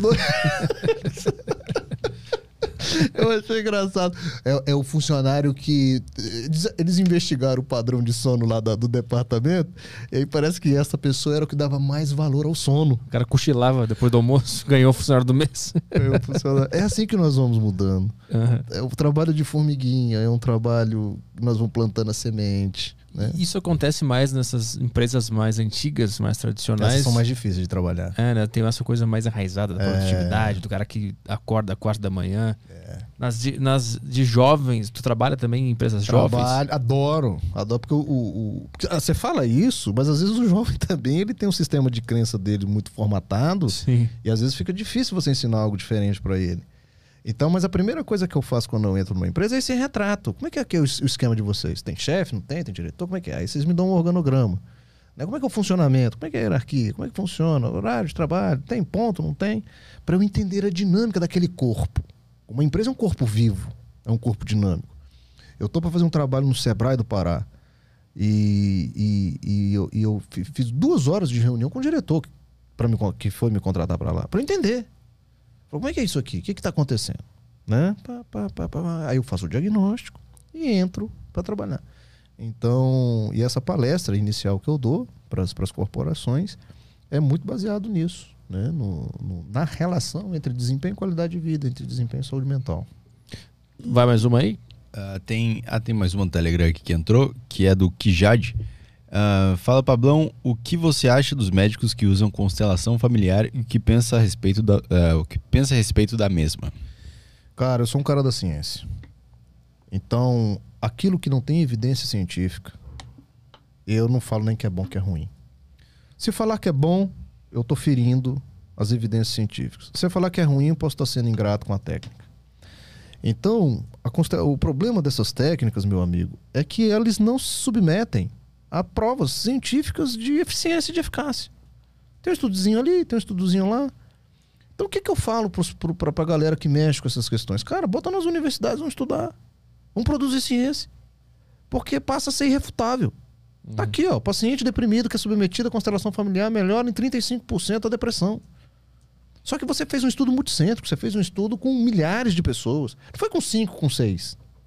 Então, eu sou muito crítico àquilo que não passa pelo crivo científico. Porque quando eu dou um remédio no meu consultório, aquilo tem um estudo mundial que fala que aquele remédio tem uma resposta de 60%. Ah, não, mas aí o laboratório. Não, não, aí é outra discussão. Se eu, igual eu falo, se eu não acreditar em alguma coisa, eu não faço nada. Pelo menos eu acredito na publicação científica de uma grande revista internacional. Né? Agora, os interesses que estão por trás daquilo, se eu for pensar nisso, eu piro e não faço nada na vida. Sim. Né? Se você for indo atrás da. Uhum. Ah, essa revista ganhou dinheiro do laboratório que fez isso, que pagou a África. Que... Sim, da conspiração. Não, não, não. Aí você não faz nada. Mas pelo menos que passe pelo crivo científico e que seja publicado em revistas de, de impacto, né? Temos alguma coisa na plataforma aí? Tem sim, tem o Renato Mota, mandou aqui. Ah, salve Petri, Caio, doutor Paulo. Ótima conversa. Doutor, é cada vez mais frequente o suicídio de adolescentes. Creio que o cyberbullying aumentou essa estatística. Como diferenciar a melancolia, que é comum nessa fase da vida, com algo que precisa ser assistência de um profissional? Ah, perfeito, cara, você falou tudo.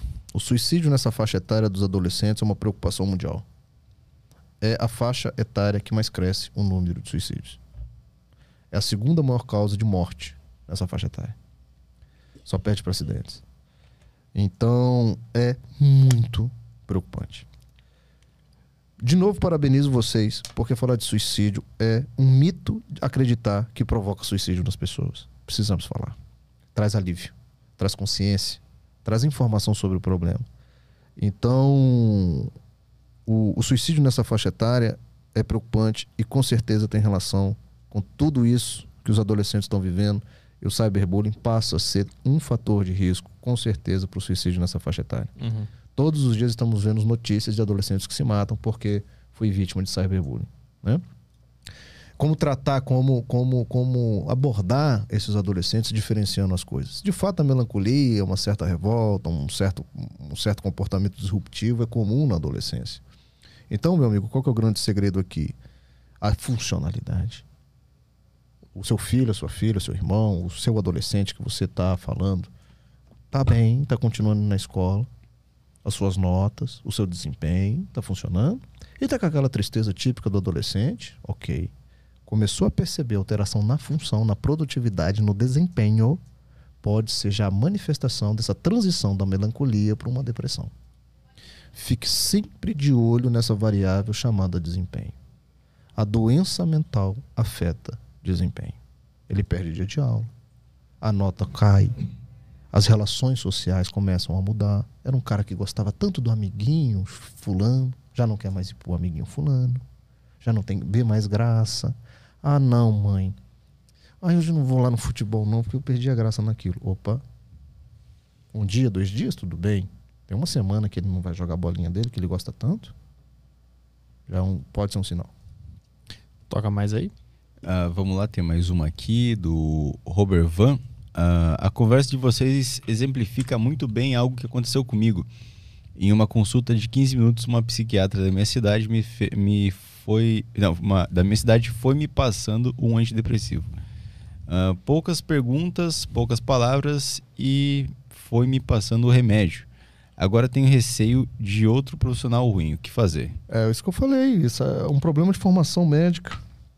Então, o diagnóstico psiquiátrico, quando ele é clássico, ele não é tão difícil de fazer por um profissional experiente.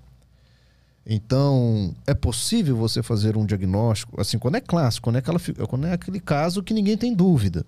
Os sintomas são característicos, são típicos. Até a gente costuma dizer que nem precisava de médico para fazer. O vizinho sabe que está doente. Sim, 5 minutos, com 10 minutos, com 15 minutos, você dá um diagnóstico. O caso é clássico. Mas a questão é que a consulta não pode parar aí.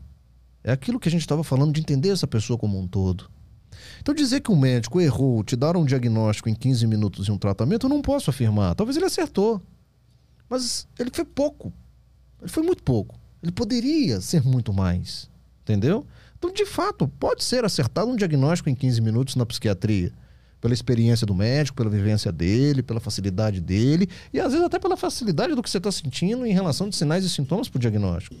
Tá tão claro, cara. Desculpa, você está tá conversando cinco, cinco minutos aqui comigo que você está tendo é síndrome do pânico. Cinco minutos. Eu te dei o diagnóstico. Agora, só isso. Nós vamos parar aqui. E aí, irmão? Tá fazendo? Como é que tá? Porque, qual é o nome desse pânico que você está tendo aí? Vamos fazer uma terapia? Vamos falar de um pouquinho de terapia? Como é que tá o teu estilo de vida? Sabia que o teu pânico pode ser em decorrência disso? Você está dormindo mal. Seu cortisol tá lá em cima, cara. Cortisol é inflamatório, cortisol é ansiogênico. Talvez o que falte é isso. Tem mais alguma coisa na plataforma? Não, acabou. Tem no YouTube algumas coisas, né? Sim, tem uma aqui é, do Cristiano.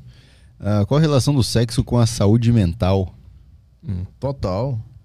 Tanto a falta quanto o excesso, quanto tudo, tudo interfere. O sexo libido é uma das principais variáveis de qualidade de saúde mental. Libido, sono, São duas funções vegetativas que expressam uma boa ou uma má qualidade de saúde mental. Porque são energias, são coisas que dependem de energia. Então a libido e o sexo é uma função que expressa a saúde mental da pessoa. Quando um paciente começa a melhorar no nosso consultório, ele fala assim: doutor, minha libido melhorou, ou a minha atividade sexual melhorou. O que, que ele está querendo dizer para mim? Que a saúde mental dele está melhorando. Uhum. Olha que interessante. Então, é sim um fator que reflete a saúde mental. Mas o sexo também não pode virar um, um, um canal de, des, de despejo de um problema mental. A pessoa ele acaba viciando, esse impulso vira uma mania. Compulsão, né? assim. É. Aí, são, aí virou problema. Assim como a compulsão por comer, a compulsão por comprar, a compulsão por mentir e a compulsão por sexo. Aí é quando o objeto, e aí nós estamos falando do sexo, é o problema, o diagnóstico da compulsão. Por exemplo, bipolar, né? Você falou que ontem veio um colega aqui falar de bipolar. É muito comum os pacientes na mania, lá em cima, aumentarem a atividade sexual e a sua libido. Mas aí é de novo o sexo como um problema, Uhum. né? Da doença em si. Então, por isso que os, os gregos falavam que o, a virtude está no meio, né? Nem lá, nem cá. Toca mais uma aí? É, a, a pergunta aqui foi sobre sexo e tem uma aqui sobre a pornografia na vida moderna. Pode, e, e é, um, é um objeto de compulsão muito comum hoje. Eu atendo muitos pacientes que eles começam a falar, começam a falar, lá no meio da entrevista, eles falam, doutor, sinceramente, deixa eu falar mesmo. Eu tô. Eu sou compulsivo por consumo de produtos pornográficos, de vídeos pornográficos. E o que, que essa pessoa tem de sintomas? Ela não consegue controlar. O consumo pelo produto pornográfico, então se masturba 20 vezes por dia. Ah, É, não quer, ela não quer e quando vê já está fazendo. Então, essa é a característica da compulsão. É a sensação que a pessoa tem que perdeu o controle sobre aquela atividade. uhum. Entendeu? Mas essas pessoas que acabam revelando que o problema é pornografia, o que, que elas trazem antes? Elas falam de tristeza? Ansiedade. Ansiedade. Elas começam a falar: eu sou muito ansioso, sou muito tenso, e me sinto muito cansado, muito irritado. Ela começa a falar disso, sintomas de ansiedade. Só que eu vou, é, e daí por quê e tal? Como é que você vai? Vou, vou, vou. E ela, uma hora ela chega, muitas vezes, na compulsão por, por pornografia. Isso é frequente. Isso é- Muito, muito. Tem mais coisas aí? Tem aqui, salve Petri, Caio Pablo. ah, fui diagnosticada com síndrome do pânico há 12 anos. Com o início da pandemia, o ano passado tive uma crise. E de lá pra cá, às vezes sinto que irá desencadear a crise. Não mandou nenhuma pergunta, só um relato. É, a síndrome do pânico Ah. ou o transtorno de pânico, ele tende a ser crônico. Os transtornos psiquiátricos, eles tendem a ser crônicos. A, a ser recidivante. A se manifestar ao longo da vida por várias crises. Então, é comum a pessoa ter uma crise depressiva, duas, três, quatro, crises de pânico. Por isso a necessidade, muitas vezes, de um tratamento contínuo. E aí aqui eu já também já desmistifico a questão que as pessoas falam assim: "Ah, psiquiatra adora dar remédio. O cara falou pra mim que eu tenho que usar o remédio a vida toda". Às vezes é necessário. Então eu tenho pacientes que estão comigo há 10 anos e vão precisar usar o remédio até morrer, porque a doença é crônica, é recidivante. Hum. Isso é uma maldade minha? Não, isso é porque eu ganho dinheiro com vendendo, dando remédio? Não, isso é característica da doença naquela pessoa. Se ela deixar o remédio, ela vai ter uma crise. Porque ela tem a forma crônica da doença, ela tem a forma recidivante da doença. Então, muitas pessoas vão se enquadrar nesta forma de tratamento contínuo. O pânico é um deles. Existem casos de que o remédio é, é um- é passageiro, ele é usado só por um Sim, período sim, e depois sim. ele é curado. Sim. Principalmente quando está nos primeiros episódios da doença. Ah, Então, para você ter uma ideia, a primeira crise depressiva que uma pessoa tem na vida, ela tem 50% de chance de ter a segunda. Se ela tem 50% de chance de ter a segunda, ela tem 50% de chance de não ter mais nada. uhum. Concorda comigo? Então é nesse momento que o tratamento é importante. O neste, nesta primeira crise depressiva, eu normalmente prescrevo um antidepressivo entre oito meses a um ano. É passageiro, é transitório, um ano é transitório. Uhum. E eu vou acompanhando a pessoa.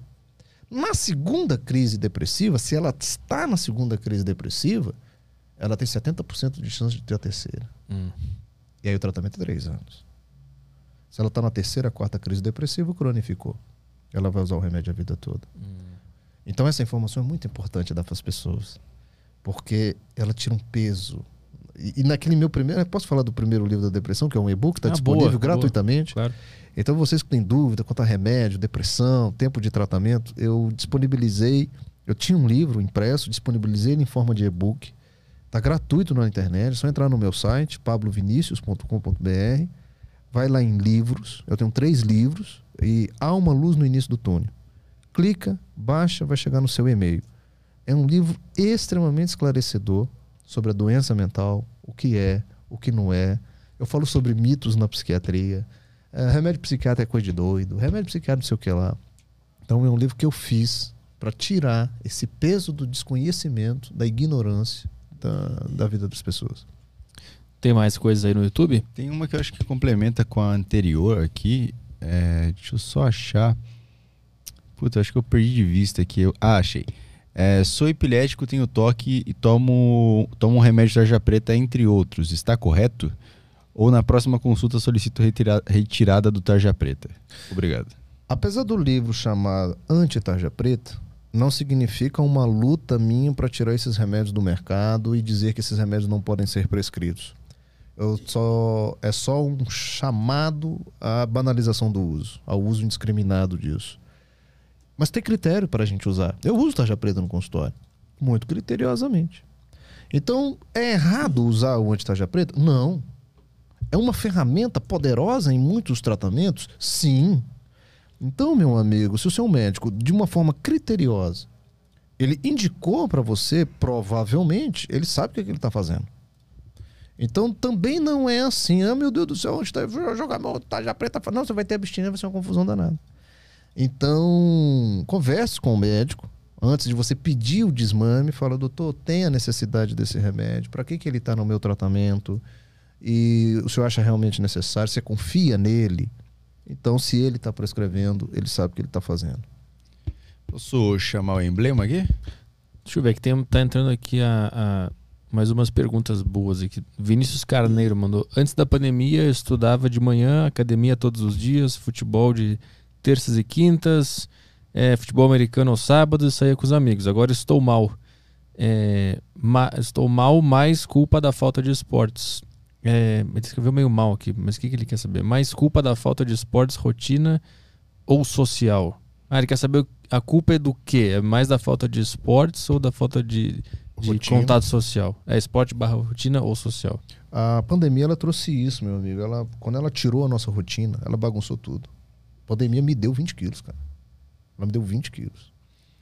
E eu entendo o que que ele está falando. Isso aconteceu com a vida de todo mundo. Porque quando ela nos colocou dentro de casa e tirou tudo da gente, a nossa rotina normal, ela alterou todo o nosso ciclo de dia e de noite. Quando a nossa rotina se altera, há toda uma confusão biológica e psicológica, porque a gente perde os referenciais externos que a gente tinha. Existe um sincronismo entre a atividade externa que eu estou fazendo com o meu relógio biológico interno. O meu corpo, querendo ou não, só de saber que a- o meu futebol é às 9 horas da manhã, às 8 ele já começa a se preparar para aquilo. Há um sincronismo perfeito entre o que está acontecendo do lado de fora e os meus relógios internos. Quando da noite para o dia se tirou o futebol, o meu relógio biológico nos primeiros dias se preparava para o futebol, mas não tinha o futebol. E ele falava: opa, o que está acontecendo?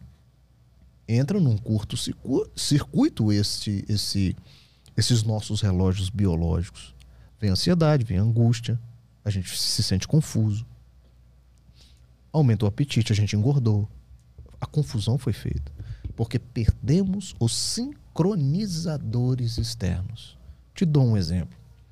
Quando você acorda, sabia que 40, 50% das atividades iniciais da manhã são todas feitas no automatismo? Porque o seu cérebro já sabe tudo que você tem que fazer. E isso tem uma razão de ser. Chama economia energética. Porque você tem um dia inteiro para viver. Então, aquilo que o seu cérebro pode fazer para poupar a sua energia, ele vai fazer. Para que você gastar energia pensando em acordar, levantar da cama, escovar o dente, tirar a roupa, fazer? Você não precisa de energia mental para isso, porque isso pode ser feito de uma forma automatizada, ok? O que, que aconteceu na pandemia? Eu tirei isso de você. E aí agora você tem que abrir os olhos e pensar numa nova rotina. Aí você chegou no final do dia o quê? Esgotado. Fez nada e mesmo assim tá esgotado. Porque né? você agora teve que É. pensar numa nova rotina. Estabelecer uma Uhum. nova rotina. Você perdeu seus automatismos. Ah, sim. E o fato de ficar dentro do ninho o tempo inteiro também, acho que isso aí. Você perdeu todos os sincronizadores externos. Você perdeu a luz do sol. Você perdeu o café da manhã, depois do o cafezinho depois do almoço. É um sincronizador. Uhum. É um estímulo para o seu cérebro de alguma informação. Depois do cafezinho vai ter outro turno de trabalho. Então o seu cérebro sabe que aquele cafezinho é a parada, é a senha para uma nova um novo turno. Cadê o cafezinho? Cadê aquele papo com o amigo? Uhum. Cadê, cadê, cadê? Ele ficou, cadê, cadê, cadê? Uhum. É muito difícil criar uma rotina em casa, né? Exatamente. E isso foi extremamente adoecedor. Adoecemos muito. Tem mais uma aqui da Tatiane Brauer. É, boa tarde, pessoal. Tenho uma dúvida. Sempre que posso, estou escutando podcasts. É, quando cozinho, tomo banho, dirigindo e até fazendo compras. Essa é uma forma de aumentar as conexões neurais ou não? Sim, se você fizer isso de uma forma não tóxica, se não for uma forma excessiva para congestionar o seu cérebro, aí é tóxico, aí é, é- é- é- vai fazer mais mal do que bem. Agora, se você usa o podcast para o seu crescimento pessoal, no tempo de você ouvir ali aquele podcast, que é, é fantástico, né? Você está podendo lavar uma louça, que é uma atividade manual, Uhum. junto com uma atividade mental. Então, você está num trânsito, o carro está parado. Então, você está ali ouvindo alguma coisa que está te edificando, que está trazendo uma informação bacana para você. Ou não, você tirou tempo para ouvir o podcast do Arthur. Tô lá, tô ouvindo, tô- eu gostei desse cara, eu quero ouvir esse cara. Então, é sensacional. Então, as coisas em si não são o problema. As coisas é como eu vivo, como eu convivo com aquela coisa. Até porque ah, na- durante a história inteira da humanidade o pessoal ouve rádio em todos os lugares, né? Sim. As pessoas ouvem rádio desde quando o rádio foi inventado, né? É. Isso é um. Podcast é um rádio, né? É, Moderno. é a mesma coisa que o pessoal fazia antigamente com o rádio ligado, né? É, exatamente. Então é, é legal, é bem legal. Eu faço isso até, eu escuto rádio até hoje, né? É. É, toca aí, deixa eu ver. Perguntas aqui, doutor, tem uma pessoa próxima com depressão se definhando. Ela toma remédios de forma mecânica e não quer fazer atividades físicas, ter vida social, etc. Como posso ajudar? É difícil. A- a- esse parente, este amigo, esta pessoa em volta do paciente depressivo fica muito angustiado. Porque ele não vê essa falta, essa falta de vitalidade, de vontade do depressivo. Se incomoda demais. Isso gera uma angústia terrível de quem está vendo isso. Dá uma impressão que a pessoa não quer melhorar. E não é. E não é. Então, ela, ela só não consegue sair da cama e iniciar a sua transformação. Então, o que se faz nesses casos é revisão de tratamento, revisão de tratamento medicamentoso, associação de medicamentos, ver se ela consegue fazer já uma terapia para atuar nas causas. Por que, que essa pessoa está deprimida? O que está acontecendo? Onde a gente pode ajudar? Aí. Então veja que o tratamento é integrativo. É importante potencializar o remédio nesse tratamento para dar um mínimo de energia para ela. Porque, de fato, às vezes a paciente, Arthur, está tão depressivo que não consegue ir no psicólogo. Não vê sentido, né? Então, esse primeiro momento medicamentoso, muitas vezes ele é necessário mesmo. Pum, dá aquele pump, dá aquele... Tá. Ai, doutor, pelo amor de Deus, consegui sair da cama um dia. Ah, então vamos, vamos tentar agora fazer as coisinhas. Então, muitas vezes, esse primeiro momento é um momento de revisão de medicamento, de potencialização desse tratamento, para ver se ela consegue sair desse fundo do poço que ela está. A Marcela mandou qual a diferença entre TDA e TDAH? Existe uma cura ou tratamento para tal? O TDA, que é, o- é só o déficit de atenção, é um tipo, é um subtipo do grande grupo do déficit de atenção e hiperatividade. Porque o transtorno do déficit de atenção e hiperatividade, ele pode ser só predominantemente desatenção, só hiperatividade ou os dois. Então, quando a gente fala de TDA, a gente está falando das pessoas que têm só o transtorno de déficit da atenção, não são hiperativos. Hum, entendi. Então, é essa basicamente a diferença. Existe cura ou tratamento? A cura é o seguinte: quando você pega 100% das crianças que têm TDAH, é, a grande maioria delas vão ter a cura na fase adulta. O próprio processo de evolução, de maturação cerebral, faz com que elas não, não, não persistam com os sintomas na fase adulta. Nesse sentido, falamos de cura. Mas uma cura biológica, Uhum. uma cura do próprio desenvolvimento, Natural. não uma cura provocada pelo tratamento na fase infantil. Algumas pessoas vão persistir com TDAH na fase adulta. Mas uma coisa importante frisar: não existe TDAH que surge na fase adulta. Hum. Por critério diagnóstico, a doença tem que ter começado na fase infantil. Então, os adultos que persistiram com TDAH na fase adulta têm tratamento. Não falamos em cura. Aí falamos em controle. Foi essa a resposta que eu dei para aquele amigo nosso, que se precisar tratar, trate, sem medo nenhum. Tem uma interessante aqui do Skrilo. É, queria saber qual a visão de um neurocientista sobre a despersonalização barra desrealização. Vejo muito pouco desse assunto na internet. Isso é muito interessante, realmente. Esses fenômenos, eles são dito aqueles fenômenos normais que qualquer ser humano pode experimentar em algum momento. E ele vai se tornar patológico quando dentro de um outro contexto, de outros, junto com outros sintomas. Então você tem a sensação de desrealização, que você está fora da realidade que você está inserida, do estranhamento da realidade que você está, ou da despersonalização, que é o estranhamento de si mesmo, né? quando você tem um olhar estranho para você mesmo. São fenômenos, são coisas que podem acontecer em determinados momentos absolutamente normal e não indica nenhuma patologia, nenhum problema com você. Uhum. Então fique tranquilo. É quase que um exercício filosó- filosófico. né? Isso, isso pode acontecer a qualquer momento, a qualquer hora. Agora, quando a desrealização ou a despersonalização está dentro de um, de um contexto com outros sintomas, por exemplo, um delírio, o cara começa a achar que está sendo perseguido. Que, você, que o seu olhar está estranho para mim. Por que você está olhando assim para mim? Você está querendo meu mal, né? Não, Pablo, você está doido? Estou olhando, não, não, não. Seu olhar mudou para mim. Veja que já está mudando a crença da pessoa e está se formando um delírio, uma crença irreal. E se isso vem junto com a despersonalização e desrealização, isso já faz parte de um quadro psicótico, de uma doença psicótica. Uhum. Então, a gente precisa ver se isso que você chama de desrealização, despersonalização, está esporádico, pontual, um, um momento, de uma vivência, que é absolutamente normal, ou se isso está fazendo parte de um quadro mais intenso, com outros sintomas, que já faz parte de um diagnóstico de uma doença mental.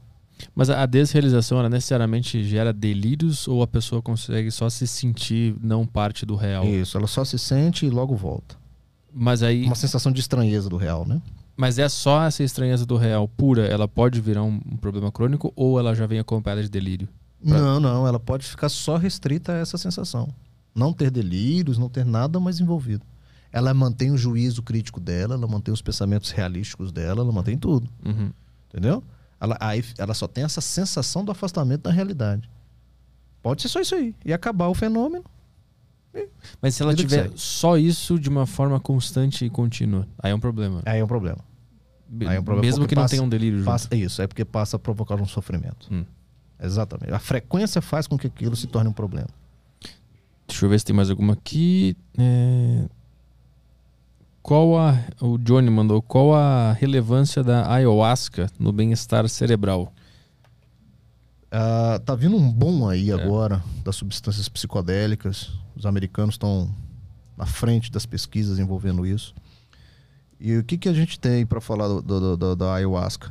É que quando dentro do contexto religioso, dentro da cerimônia envolvida a ayahuasca, a gente entende isso como algo absolutamente normal. Nós não podemos, daqui de fora, como cientistas, e, e que não compartilham da sua crença, falar que isso é é uma droga. Se isso faz parte do seu contexto religioso e saudável que vocês vivem isso. Assim como os índios utilizam as suas substâncias psicodélicas para viverem as suas experiências religiosas. Eu não posso, homem branco daqui, falar que aquilo lá eles estão fazendo mal a eles. O grande problema é quando isso é utilizado para fins recreativos ou para outras finalidades. Porque é uma substância com ação no sistema nervoso central. E as pessoas usarem aquilo não como finalidade da sua experiência, da sua vivência religiosa, que faz todo um contexto. Ela está sob supervisão de um líder, ela está sob supervisão de um grupo. Aquilo faz sentido, né? Ela tem acompanhamento para aquilo tudo, do que você usar isso daí numa noite, numa balada, em qualquer outro lugar, para você curtir um barato. É aquilo que eu falei para você, a gente não sabe onde vai dar. E digo mais, tem muitos pacientes também que até no contexto religioso abriram um quadro psicótico. Porque é uma substância que mexe com o sistema nervoso central. Então, precisa ter muito cuidado com essas coisas. Já recebeu paciente que foi na ayahuasca e ficou mal sim, depois? sim, sim. O que que ele, Dentro do contexto religioso dele. o que que ele tava sentindo? Ele teve delírios, ele teve sintomas psicóticos. Persistiu. alucinações e delírios. Assim como atendo também pacientes que saem de cultos evangélicos também muito doentes, Mesmo sem tomar nada. de igreja católica. Então veja que não é a questão religiosa em si, Uhum. é a predisposição da pessoa que já entrou naquele contexto religioso e que só foi o gatilho. Né? Não podemos falar que então foi a religião ou aquele contexto que o adoeceu. Uhum. É só esse casamento que não foi legal entre aquele indivíduo e aquele contexto. Entrou mais alguma coisa na plataforma ou no Telegram? A plataforma não, Telegram tem uma aqui. Ahn, doutor, quais os mecanismos da fobia social? Por que ela acontece e como resolver? A fobia social é muito sofrida. Pergunta do Rodrigo. É, é o pavor do contato social. É muito limitante. As pessoas perdem muita coisa na vida, muitas oportunidades, porque elas não conseguem manter o contato social. Elas têm um verdadeiro pavor, passam mal de fazer uma apresentação em público, de estar aqui conversando com vocês. Então elas vão se restringindo, se restringindo, se restringindo. E eu costumo falar que elas passam a vida toda pelas beiradas, pelas coxias da vida, pelos bastidores. Porque elas não conseguem ter o, o holofote é, é, sobre elas. Elas sofrem muito com isso. Então eu, eu, eu acredito no seu sofrimento, meu amigo, e sei que é sofrido. E o tratamento pra, não tem cura, não tem como reverter, falar assim, ó, você nunca mais vai ser fóbico. É, at- até tem, se você conseguir controlar bem do ponto de vista terapêutico. Então, o tratamento adequado da fobia social envolve medicamentos e psicoterapia. É a melhor forma da gente controlar a ansiedade provocada pelo contato social, que é a fobia social. Hum, Mas o remédio ele, ele controla a ansiedade, né? Os sintomas ansiosos Os provocados sintomas. pelo, é, Isso, não a fobia a necessariamente. fobia está né? lá, Uhum, lá no cerne. E a gente controla a periferia. uhum. né? Você consegue se expor socialmente porque eu, eu controlei os sintomas que te incomodam no contato social. Uhum. Mas eu dizer que eu tirei essa fobia de dentro de você, não. Mais alguma coisa? Vamos mostrar um emblema. Tem emblema? Tem emblema. Ah, boa. Então vamos pro emblema. O emblema de hoje feito por mim.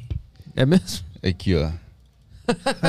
Na ausência do nosso ilustrador, eu fiz um emblema que está cadastrado lá no site. Só colocar aqui na Uma tela. cápsula de Risotrex. Risotrex. É que a gente tem um, um desenhista que faz o emblema de cada convidado, né? Ah. E ele faz uns desenhos bom pra cacete. Só que eu não sei o que aconteceu, ele tá foragido da polícia, ele não tá fazendo emblema, então o Caio fez. Ele, ele assumiu essa, essa função. Eu não conhe... Mas assim, adorei, viu, Kai? Opa, valeu. Super aprovado. Risotrex. Aham. Faltou a garrafinha de uísque do lado. Ah, sim, verdade. Tem que alterar agora, Hard. Mas para resgatar Vai. esse emblema, você digita lá no, na aba de resgatar, flowpodcast.com.br barra resgatar, tá aparecendo na tela para vocês. O código é anti-tarja preta. Aí você garante esse emblema aqui, que eu, eu garanto que ele vai valer muito no mercado de emblemas, É. só por ser o mais diferente de todos. E eu acho que é uma, é uma boa tu ficar fazendo enquanto o, o, cara não volta. Achei, achei criativo. Vou fazer. Vou... Vai ganhar um aumento, parabéns. Sexta-feira aí, ó, emblema novo, vou fazer. Vai, faz Vou mesmo. fazer os que ele não fez também. Isso, toca a ficha. deixar. flowpodcast.com.br barra resgatar código anti-tarja preta, né? Isso, vai ficar até amanhã às duas e meia da tarde disponível para resgatar. É só ter cadastro no site, não precisa pagar nada. Não precisa pagar nada e o mercado de emblemas está aberto, a galera pode acessar e começar a negociar os emblemas lá. Boa. Então é isso aí, Pablo. Obrigado pela presença. Pô, meu amigo, que agradeço. Quer divulgar tuas redes e teu livro que tá à venda também, ó, pra galera ver? Pode divulgar. Ah, tô lá no Instagram, DR Pablo Vinícius, meu site pablovinicius.com.br e vai ser um prazer recebê-lo lá. O livro tá à venda nas principais livrarias e nos sites da Amazon, dos sites das livrarias também. Isso é uma honra tê-lo como leitor. E é um livro que está fazendo um sucesso legal, porque as pessoas se identificam e está fazendo sentido na vida das pessoas que leem. No teu site ele vem autografado, né? Que eu vi lá. Tem, um, tem lojas que tá vendendo ele autografados. Se não me engano, as americanas estão com ele autografado. Eu acho que no meu site não. Acho que só nos sites das, das livrarias. Ah, boa. mesmo. Então tá. Vai lá na Amazon comprar o livro do Pablo e é isso aí, cara. A gente volta na sexta-feira, né? Isso, sexta-feira. Então, sexta-feira estamos de volta. Valeu, Pablo. Obrigado pela presença. Eu que agradeço novamente a vocês. Um abraço. Boa, é isso aí. Sexta estamos de volta. Boa noite pra todo mundo. E hoje eu não vou pra casa ver o Grêmio ser rebaixado porque não tem jogo. Porque se tivesse, eu iria ver. Empatou ontem, né? Empatou. Te- Tenho esperança, então. Obrigado, Renato. O Renato tirou os caras que estavam jogando bem e o Grêmio foi lá e empatou. Obrigado, Renato. É isso aí. Até sexta-feira. Tchau, tchau. Sexta-feira tem Grêmio Bahia. Ah, bom. É, sexta-feira. Bahia dá, né? É, vamos ver, né? Vamos ver. Na sexta-feira eu vou sair daqui pra ir pra casa ver o Grêmio Vai ser ser um rebaixado. dia daqueles. tchau, tchau. Fui.